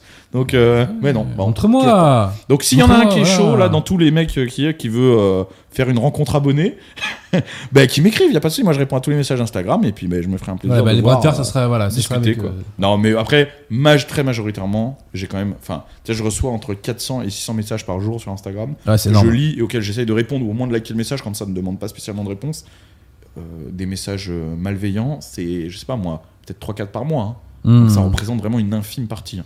Mais déjà, je veux Il y a dire, que Twitter qui est vraiment un réseau cancer, mais je veux dire, sur le reste, du, le reste des choses, vraiment les gens sont. si- je vais te dire un truc tout con, mais tu vois, tu prends, on évoquait par exemple Usul. Moi, ça me viendrait pas à l'esprit d'aller sur une vidéo de Usul alors que je suis en désaccord avec lui et lui dire tout le mal que je fais. J'ai autre chose à faire de ma Par vie, quoi. contre, si je le croisais dans la rue. Ouais, voilà, c'est autre chose. là, mais bon. voilà, voilà quoi. Ça n'a rien à voir comme acte, tu vois ce que je veux Non, dire c'est c'est tout à fait différent. Ça n'a rien à voir. En tout cas, les commentaires sont sympathiques sur euh, le live en direct. Eh ben, Est-ce qu'il y a d'autres questions pour Baptiste Ouais, euh, bah Blob Blob demande s'il y aura un repas de seigneur avec Adrien, justement. Ouais, ouais, ouais, ouais, On pourrait ouais. faire un, un truc tous les deux, hein, ça sera avec plaisir. Le, le- c'est toujours pareil, moi, je fais pas juste venir quelqu'un pour le faire venir, il faut Ouais. un concept, tu vois. Un repas de seigneur, non, parce que voilà, comme l'estomac. T'as pas forcément le client idéal pour le repas, il faut pas que ce soit joué, tu vois. Le but c'est que ce soit. Mais par contre, un- une vidéo ensemble, ce sera avec plaisir. Tu es souverain, cher ami, tu es souverain. Euh, Lydia demande, euh, non, c'est pas Lydia, c'est Abbé Fide Fidelis. euh, à quelle branche du traditionnalisme Baptiste appartient-il? Je, je- je- je réagis pas, t'inquiète pas. Euh, En fait, euh, j'ai pas de, spécialement de branche entre guillemets. Déjà, je vais à une paroisse, donc euh, qui est euh, comment, qui est. Enfin, mon, mon abbé est un curé de paroisse, tu comprends? Donc il est euh, Ce lié. qu'on au- un diocésien. ouais. Voilà, c'est un diocésien, Ouais. exactement. Donc il est voilà exactement, il est lié au diocèse, etc. C'est pas une messe non unacum. Euh, Moi, je voilà. Après, enfin, tu connais mes mes. On en a parlé. Je suis oui, pas. Non, mais tu, tu vois, je n'ai pas de conviction précise sur le sujet. Je pense que c'est un sujet qui mène à débat, et je pense, moi, à titre perso, que là, pour le moment, on a d'autres problèmes à régler entre guillemets. Donc Mmh. des- moi, je, je suis, je suis à une messe tradie. J'ai été baptisé à la fraternité sacerdotale Saint-Pédis. Euh, je pourrais aller à une messe euh, Saint-Pédis comme je pourrais aller à une messe non unacum. Très honnêtement, euh, enfin voilà, je fais pas de différence. Moi, c'est le rite qui m'intéresse. euh, voilà. Dans messe la messe, c'est le rite qui m'intéresse. Voilà, vous voyez, je suis resté calme. Hein, Pierre Tiremont, euh, vous pouvez- Euh, bon, en même temps, je suis pas non plus l'adversaire. Hein, Oui, mais je vois. prends pas comme ça, tu le sais. Mm. Pierre Tiremont Le CP demande, euh, que pense Baptiste de la trilogie du Seigneur des Anneaux, livre comme film? Ah bah moi, je, je suis un grand grand fan de l'univers de Tolkien. Euh, J'aime beaucoup. Je trouve que le, le film qui a été fait sur, euh, sur Tolkien euh, est complètement faux et lui rend absolument pas hommage parce qu'ils ont tout, tout modifié de sa pensée pour de vrai. Euh, moi, j'aime beaucoup les univers héroïques fantasy. Moi aussi, figure-toi. Donc euh, je, je suis un grand fan et je pense qu'il y a beaucoup beaucoup de gens qui sont des passionnés d'heroic fantasy qui feraient bien de s'intéresser à l'histoire de France parce que dans l'histoire de France il y a une grande partie de pas de fantasy mais d'héroïque pour de coup. Et euh, des fois c'est marrant de voir comme les choses sont calquées sur euh, des, faits réels. Et comme la France est entre guillemets la, base de l'hi- l'histoire pour de vrai que ce soit l'histoire médiévale euh, ou parce que le- généralement heroic fantasy c'est autour du milieu médiéval l'histoire médiévale la France est centrale dans l'histoire médiévale du monde hein. Bah, donc euh, donc une grande partie de l'histoire médiévale se fait en France, ou en tout cas avec les Français, ou contre les Français, enfin voilà. Donc je pense que euh, des livres comme celui de Vox Gallia sur Godefroy de Bouillon, c'est écrit comme un livre d'Heroic Fantasy quasiment. Hmm. Ça pourrait beaucoup beaucoup plaire à, à certains mecs. Et euh, non, non, moi j'ai très peur pour la série Le Seigneur des Anneaux qui va sortir, parce que bah, j'ai peur qu'on nous fasse du, du moderne, quoi. Ouais. Qu'on qu'on bafoue un petit peu ça. Mais sinon j'aime beaucoup. Avec un petit mode cancel culture au passage. Ouais, c'est alors ça. attends, parce que on t'a posé euh, la question sur quelques livres que tu aimais, mais alors quel film tu aimes? Alors, je suis un passionné de cinéma. Mhm. J'adore le cinéma. Je vais au cinéma toutes les semaines. Ah ouais, t'es un vrai toi. Ouais, j'ai la carte ouais. et je vais au cinéma toutes les semaines. Je suis passionné de cinéma, je vais voir des boosts comme des bons films, tu vois. Donc vraiment, je suis passionné, je vais voir plein de films. Donc moi, les films, ils me touchent sur. euh, J'ai des critères bien précis, tu vois. Euh, L'écriture, c'est très important. Le jeu des acteurs, c'est très important. Toutes ces choses-là. Dans les films récemment, par exemple, qui m'ont énormément touché, j'ai adoré The Green Book. Alors, c'est pas si récent, mais comme il y a eu la, la période Covid où il n'y a rien eu, euh, tu vois, Mm. forcément, tu reviens à des trucs un peu plus vieux. The Green Book avec Viggo Mortensen, qui est exceptionnel. Je sais pas si tu vois de, de quel film je Je parle. dois avouer que non. Bon, Voilà. c'est un film sur, en gros, un pianiste euh, noir euh, américain gay pendant la, pendant la, la, la- la ségrégation et euh, qui, est, ah, qui, doit, qui veut faire une tournée. Comme c'est un grand, grand virtuose, il est invité dans toutes les grandes maisons et il veut faire une tournée dans le sud des États-Unis. Et il est obligé de prendre un prolétaire blanc, euh, italo-américain, euh, videur de boîte, pour le protéger et pour l'amener. Et en fait, il est génial ce film parce qu'au premier abord, il y a tout pour en faire un film gauchiste à fond et pas du tout. C'est tout l'inverse. C'est extrêmement bien joué, mais vraiment Hmm. ça montre que, en fait, tu vois, le, le- en fait, le, le- le constat final du film, c'est que le noir des deux, c'est le blanc. Hmm. Parce que de par sa classe, tu comprends? Parce que l'autre, en fait, il est noir, mais comme c'est un énorme bourge, un virtuose, bah lui, il est invité dans les grandes maisons, et l'autre, il reste dehors avec les chauffeurs euh, noirs, tu vois. Tu vois, le truc est là. Hmm. euh, et en fait, le, le- le noir est pas accepté par les noirs parce que c'est un bourge. Il est pas accepté par les blancs parce que c'est un noir, tu vois. Le blanc, bah, lui, il est pas accepté par les bourges parce que c'est un bourge, mais il est blanc, tu vois. Donc, euh, et franchement, c'est vraiment, ouais, c'est, il y a tout pour en faire un film gauchiste et c'est tout l'inverse. C'est exceptionnellement bien écrit, euh, les dialogues sont exceptionnels, la VO est super parce que Viggo Mortensen, qui est quand même qui a une tête de boche hein, à fond, le mec est- à, à tout le faciès germanique et tout, il arrive à faire croire à tout le monde que c'est un italo-américain dans le film. Il parle avec l'accent italo-américain.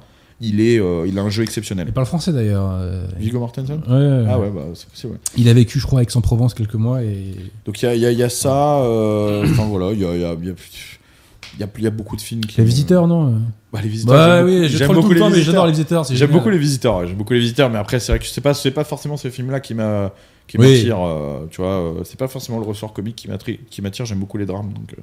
Mais tu sais, je vais te dire, les visiteurs, moi ça me faisait beaucoup rire quand j'étais enfant. Ouais. Avec le temps, tu rigoles moins, mais Ah, c'est encore bien. il y a un petit C'est parfum. encore bien. Il y a Ouais, un ouais. petit parfum, tu vois. le- Tu sais qu'il y a un message, le message de fond est pas si mauvais, tu vois, parce que finalement le Moyen Âge met un peu à l'amende, euh, Mm. vois, le monde moderne dans ce. Oui, tout à fait. Donc, euh, Et puis, ça donne une forme de bonhomie, tu vois, euh, au, au Moyen-Âge, quoi. Donc, bon, c'est- Alors, moi, il y a un film que je vous recommande, c'est Dersu Uzala. C'est un film euh, russo-japonais des années 70 qui a été primé à Cannes, je crois. Et c'est l'histoire d'un topographe russe donc, qui doit faire des études dans la taïga et il rencontre un, un chasseur euh, mongol, tatar, qui va l'aider à, à traverser les épreuves euh, voilà, dans, dans la taïga et c'est, magnifique. C'est vraiment un film magnifique. Et, euh, voilà, je vous Comment tu dis le titre Dersu Uzala, c'est le nom du, du, du tatar, euh, ou tataro-mongol, enfin, Ouais. je sais pas comment on doit dire. quoi. D'autres questions euh, pour Oui, Baptiste, je suppose, Pierre euh. Euh, hop, hop, euh, que pense Baptiste de l'état d'esprit des Saint-Syriens qu'il a rencontrés au gala? Sont-ils vraiment de notre côté? Important ça. Je pense, oui. Je pense, oui. Après, ils sont jeunes, hein, attention. Hein, faut pas oublier qu'ils sortent d'école. euh, là, c'est. J'ai rencontré les gens de la dernière année, ceux de la promotion qui nous ont invités, hein, qui, qui, qui, qui étaient euh, diplômés, et puis les années euh, d'avant. Euh, oui, ils sont de notre côté. Après, maintenant, il faut qu'ils s'assument de notre côté. La- Voilà, la- la c'est tout le problème. différence est là. Il y en a une partie qui s'assume, d'autres moins. Quand je vois qu'il y en a qui mettent des photos sur les réseaux qu'ils ont pris avec moi, puis ils, ils cachent leur tête, je pense que le message euh, envoyé est mauvais.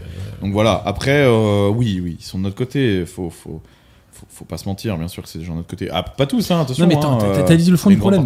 T'as soulevé le fond du problème. S'assumer. Mm. Tu vois, j'évoquais le monde des affaires tout à l'heure. Dans le monde des affaires, il y y a plein de gens qui pensent comme nous, qui Mm. sont beaucoup plus radica- radicaux que ce qu'on le croit. Ouais, Il n'y a pas que des sûr. gauchistes hein, parmi dans Non. les élites françaises. Non, hein. non. Mais ils ont du mal à franchir le pas, euh, d'assumer. d'avoir- Ils, assu- ils assument dans, dans un cadre privé restreint. C'est ça. Mais après, quand il s'agit d'agir concrètement, voilà. Euh, moi, j'ai un exemple récent là d'un banquier euh, à qui on a demandé de rendre un service qu'il aurait pu parfaitement rendre. Je ne rentre pas dans les détails parce que voilà. Bah, il l'a pas rendu le service, quoi. Il l'a pas rendu, alors que franchement, euh, il n'y a pas grand chose à craindre, quoi. Bref. Bon, Ouais. ainsi- Ainsi soit-il. Et en fait, le truc, c'est que si demain, tous les mecs. Parce que c'est la même chose sur YouTube, par exemple. Moi, je connais plein de YouTubeurs très connus. Alors, plein, je dis plein. Mhm. Au moins plus qu'une main, tu vois. Très connus. Qui pensent comme nous. Même très, très, Euh, très moi, connus. je, hein. voudrais, Même- je voudrais les noms et après même, l'émission. et même dans le. Même certains dans le top 5 des YouTubeurs les plus suivis en France. Cyprien euh, Non, non, non, je donne pas de nom. Bah, Cyprien, non. Par contre, Cyprien, c'est tout l'inverse. Lui, c'est un, énorme gauchiste. Quand Tavener a fait euh, inviter euh, Raptor Dissident euh, dans une de ses émissions, il a eu reçu un coup de fil de Cyprien qui lui a dit Qu'est-ce que tu fais? C'est un peu le patron du YouTube Game. Donc, euh, Hmm. non, non, lui, par contre, c'est un gros gauchiste. Mais d'autres, mais qui n'assument pas. Et en fait, quand. Et quand ils me disent Ouais, j'aimerais venir sur ta chaîne, mais voilà, ça pose un problème, ou j'aimerais faire ceci, cela. Pareil euh, à la radio, pareil chez les flics, dans les institutions. Des mecs d'institutions qui m'écrivent tous les jours, et quand faire c'est des vidéos avec eux, il n'y a pas moyen. Il y a des institutions qui assument, d'autres qui assument pas. Et ben, en fait, quand tous ces gens-là, si tous ces gens-là demain assument, et ben en fait, on représente 50-50 de tout, 50-50 du culturel, 50-50 des institutions, tout. Et en fait, c'est la normalité, et on n'a plus à se cacher. Et en fait, on doit se cacher parce qu'ils laissent la gauche être arbitre. Mais le jour où ils assument, il suffira de souffler pour que le système tombe. hein, de voilà, toute façon, c'est hein. tout. hein. C'est que nos ennemis gagnent parce qu'il y a cette espèce d'épée de Damoclès euh, Ouais. sociale, je dirais, au-dessus des têtes des gens qui fait qu'il y a la boucle. hein. Ça. Après, quand on a femme et enfant, c'est vrai que. Moi, bon, je vais bah, te donner un truc hein, très c'est précis que j'ai envie de dire en, un- en interview depuis, depuis quelques temps. Je le dis chez toi, vas-y, vas-y. vas-y. Voilà. Je devais faire une vidéo avec la mairie de Bayonne. Une vidéo sur la corrida. Ok? Ouais. T'imagines bien qu'il n'y a pas beaucoup de youtubeurs qui veulent se mouiller pour faire une vidéo sur la corrida. J'aurais fait une vidéo comme je sais la faire. Tout était prévu avec la mairie. Ils m'avaient fait un super truc. J'aurais été voir des éleveurs de taureaux qui m'ont expliqué comment ça marche. J'avais une place d'honneur pour une corrida à Bayonne pour voir comment ça fonctionne. Rencontre avec la mairie. Tout était prévu. Ok? Ils ont eu la pression de l'extrême gauche basque. D'accord? Et le maire a tout annulé. Donc je le dis aux L'extrême gens. gauche basque, ça existe ouais. Non, mais je le dis aux gens, aux gens qui, à Bayonne, qui votent pour le maire en croyant qu'il est dans leurs intérêts. Non. Votre maire, qui se fait passer pour un homme de droite, de valeur, de défenseur de la corrida, se soumet. C'est un soumis à l'extrême gauche. Et donc, vous savez maintenant pour qui vous votez. C'est-à-dire qu'il décide, il laisse la gauche décider de ce qui est bien ou ce qui est mal. C'est-à-dire qu'en gros, il a préféré ne pas faire la vidéo avec moi, qui aurait eu un énorme impact, je pense, sur le, milieu de la corrida, parce qu'aujourd'hui, la corrida a une énorme, une très très mauvaise presse. Et personne n'est capable, je pense, à part moi, et d'autres, mais on est très peu, de se mouiller pour faire un sujet là-dessus. Et bien il a préféré que ce sujet se fasse pas pour faire plaisir à son électorat d'extrême gauche ou par peur de l'extrême gauche. Arrêtez de voter pour cet homme. Il n'est pas de votre bord, apparemment. Il se fait Mhm. passer pour de votre bord, il ne l'est pas. Puisqu'il se soumet à l'extrême gauche, il décide que la gauche est arbitre. Donc j'aimerais que ces personnes comprennent qu'en fait, en se coupant de moi, en croyant bien faire, ce soit, il faudrait que ce soit plus négatif pour eux. Parce que Mmh, oui, nous, sûr. nous, on a un problème, on La boycotte- collaboration on maintenant on a un problème, voilà, on, ne, on boycotte pas, en Ouais. fait, tu vois. C'est-à-dire qu'en face, ils cancellent, pas nous. Donc, faisons la même chose. Ce mec-là, c'est avec nous contre nous. Je lui ai proposé, c'est lui qui est venu me démarcher, hein, c'est pas moi. hein. C'est eux qui sont venus vers moi pour faire une vidéo sur la corrida. Ah, et ça, c'est intéressant. D'accord Et, et d'autres institutions, Ah, je vais en citer d'autres. hein. D'autres institutions Ah, qui sont venues vers moi, d'accord, pour faire une vidéo avec moi, d'accord Et qui finalement, oulala, non, euh, le monde euh, a fait un article, alors non. Ce- Ces gens Mmh. ne sont pas de notre bord. Qu'ils le disent ou non, peut- peut-être qu'eux, ils se croient de notre côté, mais non. Vous êtes avec moi ou contre moi. Ces gens-là sont contre moi. Quand on est soumis à l'ennemi, on est dans le camp Exactement, exactement. Il y a des institutions qui sont d'accord pour faire des vidéos avec moi, d'autres non. Alors que je vais faire une vidéo avec les services secrets français. Ah, ça aurait tué ça. Ça aurait été super. Ah on devait faire un entraînement avec eux, je le dis. hein. On devait faire un entraînement avec eux, d'accord? Un entraînement à la sous-munition, etc. Avec eux. C'est eux qui sont venus vers moi, pas moi. C'est très eux qui sont venus intéressant vers ça, moi quand même. en disant on adore ce que tu fais, on aimerait te faire venir dans la section, on est un groupe Ouais. spécial. Je vais pas citer le nom du groupe là pour le coup parce que ça. ça- Non, non, pas c'est pas pour les mettre dans la mer avec leur hiérarchie. Là, c'est pour le coup parce que même si j'avais fait une vidéo avec eux, c'était sans citer le nom du groupe parce que c'est vraiment les services secrets, ils auraient été cagoulés et tout. Ouais, ouais, bien Donc là-dessus, je vais pas tergiverser, je veux pas les mettre en danger. Mais c'est un groupe, d'accord? Des services secrets français spécialisés dans l'antiterrorisme. Les gens du milieu, en tout cas, sauront de qui je parle. Et finalement, ils se sont chiés dessus parce que je sais pas, ils ont eu une pression et ils ont annulé, mais en mode dégueulasse, genre à quelques semaines avant le, tournage. Moi, tout était booké. Euh, finalement, on peut pas. C'est tout. C'est pas de rien, tu vois. Donc ces gens-là, il faut qu'ils comprennent en fait. Et puis surtout, les gars, vous- le mec il m'aurait écrit en disant putain mec je suis vraiment désolé on a une énorme pression de la hiérarchie euh, on peut rien faire on essaye de faire passer ça passe pas on est vraiment désolé je sais pas tu vois je me serais dit bon dommage mais là de- ils m'ont basé comme ça alors que c'est eux qui sont venus vers moi à la base ils me font perdre de l'argent parce que c'est le cas hein. Hmm. et ils font perdre une super vidéo aux gens et tout on aurait, ça aurait été l'occasion de les mettre en avant parce que ça de montrer leur travail etc et bah non tu vois les gens encore une fois ils préfèrent choisir le camp de ah ben non c'est la gauche qui décide de ce qui Et, est bien et- j'ai envie de écoutez les mecs. Et à côté de ça, il y a des institutions qui ont des couilles. Ouais. Parce qu'il y en a d'autres, d'accord, qui eux sont toujours prêts à le faire. Quand on me dit non, c'est pas possible, tu vois, quand par exemple les sapeurs-pompiers de Paris aussi, ils ont dit que c'était pas possible à cause de l'article du Monde et tout, eux ils disent c'est pas possible, et à côté le GIGN me dit c'est possible. Dédica- au GIGN. Des grosses dédicaces au GIGN, au RAID Ah. aussi, qui m'ont envoyé Ah, plusieurs trucs, etc.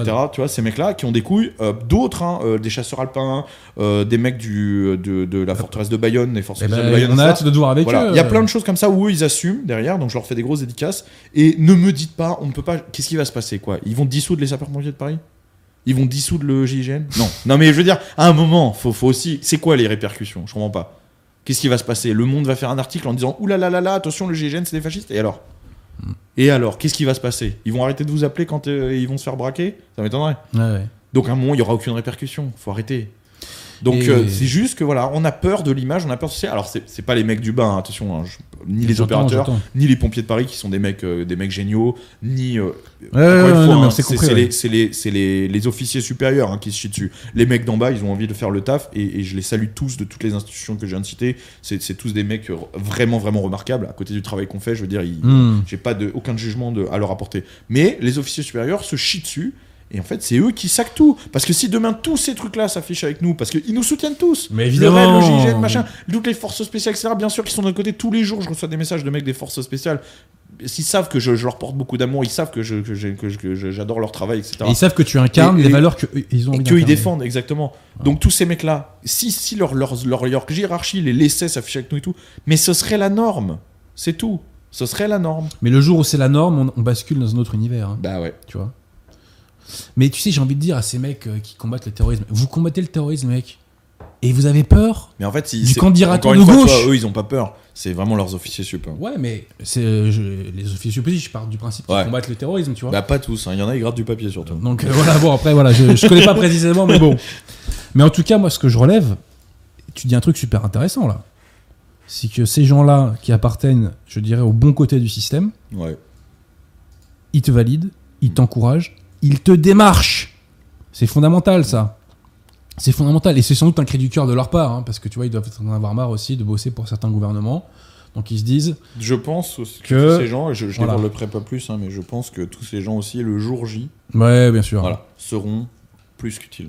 Mais non, mais je suis d'accord avec toi. Je suis d'accord avec toi. Et euh, ces gens-là, je vais te dire, euh, je les rehausse dans mon esprit parce que j'ai appris euh, une anecdote que je te raconterai après l'émission. Enfin, Ah. c'est pas une anecdote. Les pauvres, les pauvres Euh, spectateurs. mais qui- en gros, ils ont, essayé, auditeurs. ils ont essayé de faire chuter euh, un des récents présidents de la République. Ah ouais, putain. Donc, euh, franchement, euh, je les vois autrement non, là il y, a- depuis. ouais, il y a des mecs. Je les vois autrement mecs- Il y a depuis des mecs super pour de vrai. Je fais une grosse dédicace à tous les militaires qui m'écrivent régulièrement, aux policiers qui m'écrivent tout. Il y, a- il y a vraiment des mecs super euh, au milieu de toutes ces institutions-là qui sont généralement merdiques. T'as toujours des mecs vraiment. Tu vois, quand je parle. D'agréger la qualité française, c'est exactement ça. tu Ouais. vois. Après, tu vois, ce qu'il faut, c'est lui donner de la visibilité. Parce que on n'attrape pas les mouches avec du vinaigre, tu vois. Mm. Et si tu peux contribuer, mon cher Baptiste, hein, euh, justement, à mettre en avant, tu vois, cette qualité française, Ouais, bah, à ma sûr. foi. Mais moi, euh, j'ai envie, tu vois. C'est l'effet domino derrière. Encore une fois, ils, ils y perdent, tu vois, de se couper de ça. Parce que moi, enfin, si je fais faire une vidéo avec ces mecs-là, c'est pour les mettre en avant. C'est pour les Mais montrer sur leur meilleur jour et montrer aux gens à quel point ils sont exceptionnels, tu vois. C'est ça que j'ai envie de faire. Donc Mm. c'est- c'est c'est au- c'est aussi, c'est pour moi bien sûr, mais c'est aussi pour eux, tu vois. J'ai envie de partager ce truc et que les gens se rendent compte un petit peu qu'autour d'eux, ils ont des mecs de ouf, tu vois, des mecs vraiment exceptionnels. Et tu en fait, l'un des fils rouges de ta chaîne YouTube, tu l'as peut-être pas. Moi, maintenant, c'est pendant, pendant qu'on échange comme ça, ça me vient à l'esprit. L'un de tes fils rouges, c'est de mettre en avant les Français de qualité, tu Mm. vois. Que ce soit le boucher, le fromager, les chasseurs, le type qui faisait du couteau aussi, j'ai bien aimé ce qu'il faisait, tu vois. Ouais, ouais, super. Et bah tu vois, les mecs des services et tout ça, ça aurait pu être dans cette ligne-là. Bah, bien sûr. Tu vois, on veut Mais- voir des Français. On a besoin d'exemples. On a besoin d'exemples. Les- Et je vais être Mais là, euh, tu viens cash, de- hein, tu- les blancs catholiques ont besoin d'exemples. Tu viens de résumer Donc voilà, tout le principe de la chaîne. euh, Il y a des chaînes qui sont faites pour montrer ce qui va pas. C'est leur boulot, je veux dire, je critique Ouais, pas, au contraire, hein, c'est important. Il y a des chaînes comme mes collègues Valek, machin, ou, euh, tu vois, qui sont là pour dire regardez, ça c'est de la merde, voilà pourquoi c'est de la merde. Moi, ma chaîne, elle n'est pas là pour ça. Ma chaîne, elle est là pour montrer au contraire ce qui est bien. Parce que c'est vrai qu'on a facilement désigné ce qui va pas, mais on a du mal à désigner ce qui va. Il faut montrer ce qui va. C'est-à-dire que, comme tu dis, les, les Français, et notamment les jeunes, ils ont besoin d'exemples. Mm. Ma chaîne, elle est là que pour ça. Chaque vidéo, chaque concept, c'est quasiment pour mettre en valeur un tierce. Parce que si tu veux, dans les grands médias, euh, les exemples qu'on donne, c'est soit les bobos, soit la banlieue. Bah En- ouais. En gros. Ouais. Ils sont où les normaux les, euh, Enfin, les normaux. Euh, tu vois Ouais, les vrais gens. Les vrais gens, tu peux le dire. Non, mais même, et puis euh, voilà, euh, des gens qui ne sont pas des bobos et qui ne sont pas des wesh wesh. Ouais, c'est ça. Bon, c'est trop, c'est trop, c'est trop demandé, messieurs des médias. Voilà. Donc tu vois, tu, tu permets de montrer la France véritable et des exemples de gens qui réussissent, des gens qui transmettent, tu vois, des gens qui incarnent. Et ben ma foi, ça c'est fondamental. Et tu vois, pour revenir au, au maire de, de Bayonne là maintenant, le message qu'il faut envoyer, c'est vous pactisez, vous le payez maintenant. Ouais, vous êtes ça. châtié. Exactement. Moi, j'invite vraiment, et j'espère que ça, cet extrait il tournera. J'invite vraiment les électeurs du maire de Bayonne à, à lui, fa- à lui faire remonter, parce qu'il y a beaucoup de gens qui sont des défenseurs de la corrida. Moi, je suis neutre vis-à-vis de la corrida, c'est-à-dire que c'est un, sujet que je ne connais pas, que je ne maîtrise pas. Mais en tout cas, le, le pragmatisme dont je fais part, parce que en étant chasseur, en étant souvent invité sur les débats pour la viande, etc., m'aurait certainement permis de la mettre en valeur et de l'expliquer. Ça aurait été vraiment un coup à jouer pour eux, parce qu'il y a des occasions comme ça, Hmm. ça m'étonnerait qu'ils en aient d'autres tout de suite, tu vois. Mais Donc tu là, vois, il s'est je- coupé de ça. Voilà, vous pouvez lui faire remonter et lui cracher à la gueule en disant voilà, pour, pourquoi pour, pour, euh, pour, pour- pourquoi Pour des communistes basques dont tout le monde se branle. non mais tout le monde s'en branle, tu vois. Ouais, C'est- bah, quoi l'intérêt. Et encore, même les- communiste basque, pour moi, c'est un oxymore. Ouais. Vraiment, non mais parce que tu sais que dans des régions comme ça, t'as toujours eu la gauche qui est fait forte, euh, Ouais. comme en Ariège, etc. Bon, mais voilà. Bah écoutez, il, vous a trahi parce que moi, c'est pas moi la corrida euh, entre guillemets, euh, c'est pas ma culture. C'est pas donc euh, bon, c'est- pas à moi que ça va avoir un impact. Mais pour les gens, donc, c'est le métier, pour c'est le terreau, etc. Vous auriez eu l'occasion de mettre ça en lumière, d'expliquer un petit peu au monde avec une grosse audience. Bah, C'est pas gigantesque, mais c'est quand même une bonne audience. De montrer un truc beau, propre et de, de vous expliquer. Et ben il vous a coupé l'arbre sous le pied à cause d'un article du Monde. Voilà, il préfère, il préfère sucer les journalistes du Monde. Ouais, mais en tout cas, voilà, euh, c'est quand même une bonne nouvelle que tu annonces là. C'est que malgré tout, il y, a- il y a quand même des gens qui osent et qui sollicitent. Bien sûr. Et le fait qu'ils sollicitent, ça pour moi, c'est extrêmement important. Tu vois. Tous les jours. Ça, c'est extrêmement important. Pierre Tirmont, d'autres questions pour notre ami Euh, pop, pop, pop. Euh, oui, les auditeurs se demandent euh, pourquoi tu as une cicatrice sur le visage. Alors je les ai depuis 2014, c'est juste que quand il y a de la lumière, ça se voit plus. Ah. Donc des, dans des vidéos, il y a des gens qui me disent bah, qu'est-ce que tu t'es fait alors Ouais, que j'ai toujours eu ça. C'était très régulier. hein. Chaque fois que je fais une story où il y a un peu de lumière sur mon visage, j'ai le droit à des messages qui font tu t'es fait griffer par ton chat et tout. Hmm. Non, c'est un. Je, à l'époque où j'étais videur, je faisais un concert en la sécurité à l'entrée d'un concert en extérieur et c'est un client qui m'a mis un coup de tesson de bouteille dans le visage. Hmm. Ça picote, euh, j'imagine. Voilà. Plus pour lui après. Attika dit la corrida a été condamnée par l'Église. Ah bah, très bien, mais de toute façon. euh, J'ai pas le texte sous les yeux, ouais. Mais c'est possible, mais c'est possible. C'est possible parce que Euh, c'est issu d'un rite païen, euh, tu vois, qui a évolué aujourd'hui. C'est possible. Juste un bémol dit ils ne vont pas dissoudre le JIGN, mais ils peuvent virer le responsable et le remplacer par quelqu'un d'autre. Ouais, mais bon, le responsable, il est fonctionnaire à vie, donc bon, il veut pas se retrouver au chômage. hein, Voilà, voilà. puis bon, après, faut pas exagérer non plus. Alors, euh, permettez-moi de citer le maréchal Pétain qui disait que Oula. le courage. Non, non, non, c'est légal, c'est légal, c'est légal. Le courage euh, physique est plus fréquent que le courage euh, intellectuel, en quelque sorte. Bah, c'est exactement ça. hein. Ouais. Et pourquoi? Bah, Parce que le courage physique, ça peut être à l'instant d'un moment, alors que l'acte de courage intellectuel, il peut bouleverser toute votre vie potentiellement. Pas faux, c'est pas faux. Voilà. Ceci dit, bon, euh, le courage physique, Oui, ça manque on a aussi, une hein. époque où ça manque pas mal. Ça tu sais, aussi tu je vais te dire, hein, le, l'exemple type, tu vois, tu sais, c'est quand t'es t'es dans une arme de métro, t'as une racaille qui fout la merde et tout le monde baisse les yeux, tu vois. Bah ouais, C'est, euh, bah oui, ça, c'est insupportable. je sais. C'est insupportable. Je sais. Alors, ceci dit, c'est ça, j'en parle à beaucoup de gens, et y compris à des gens qui savent se battre et qui sont costauds, et ils me disent, mais tu sais, Adrien, moi, avant, j'intervenais. Mais quand j'intervenais, euh, les gens autour, après, ils me, ils me faisaient la morale. Donc maintenant, quand je vois ça, euh, Je sais, je sais. Je les laisse se débrouiller. J'ai entendu ce discours aussi. je laisse se débrouiller. Pierre Tirmont, d'autres questions pour euh, notre ami? Ouais, Baptiste connaît-il l'atelier Missor? Pourrait-il y avoir une collaboration dans le Je futur? connais de nom, après je, je sais pas, je sais qu'ils ont fait un bus de Napoléon, mais c'est tout ce que je sais sur eux, donc euh, je connais pas bien leur travail. Donc euh, pourquoi, enfin, je, je connais, quand je connais pas, je, À découvrir, je voilà. parle pas quoi. Euh, une question un peu étrange, je sais pas si- y a. un Attention, rapport. parce que moi je censure impitoyablement. Non, non, mais ces c'est simplement- C'est étrange ou c'est. euh, Tu, Tiken demande si euh, tu vas faire un tour de France à pied. Alors, je sais pas si t'as fait une référence à ça un jour ou, ou c'est une question complètement. D'ailleurs, c'est le Tour de France en ce moment, hein, je précise, parce que tout le monde l'a zappé, j'ai l'impression. euh. Un Tour de France à pied Ouais, J'ai bien le temps de faire ça. ouais. Euh, bah, sinon, euh, des questions pour Adrien. Est-ce que tu as des actualités à présenter Conférences livres euh, Non, mais il y aura des futurs, il y a des émissions qui vont être assez sympathiques, je pense. Alors, déjà, je remercie les, les personnes qui ont vu les dernières émissions parce que c'était un cycle. Alors, j'ai pas du tout prévu de faire les choses comme ça, ça s'est vraiment imposé à moi comme calendrier.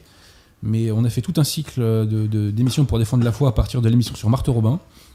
Et, euh, et voilà, donc vraiment, je vous remercie à tous. hein.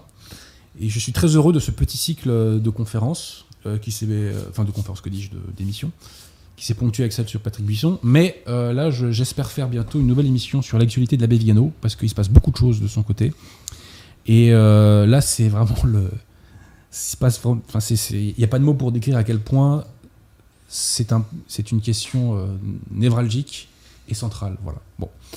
Donc, euh, pas d'actualité particulière. J'ai sorti beaucoup de livres euh, cette année. Altitude va sortir encore quelques bouquins d'ici la fin de l'année, dont deux beaux livres.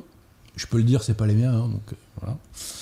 Et, euh, et voilà, donc euh, il faut stimuler cette qualité française, il faut défendre les principes.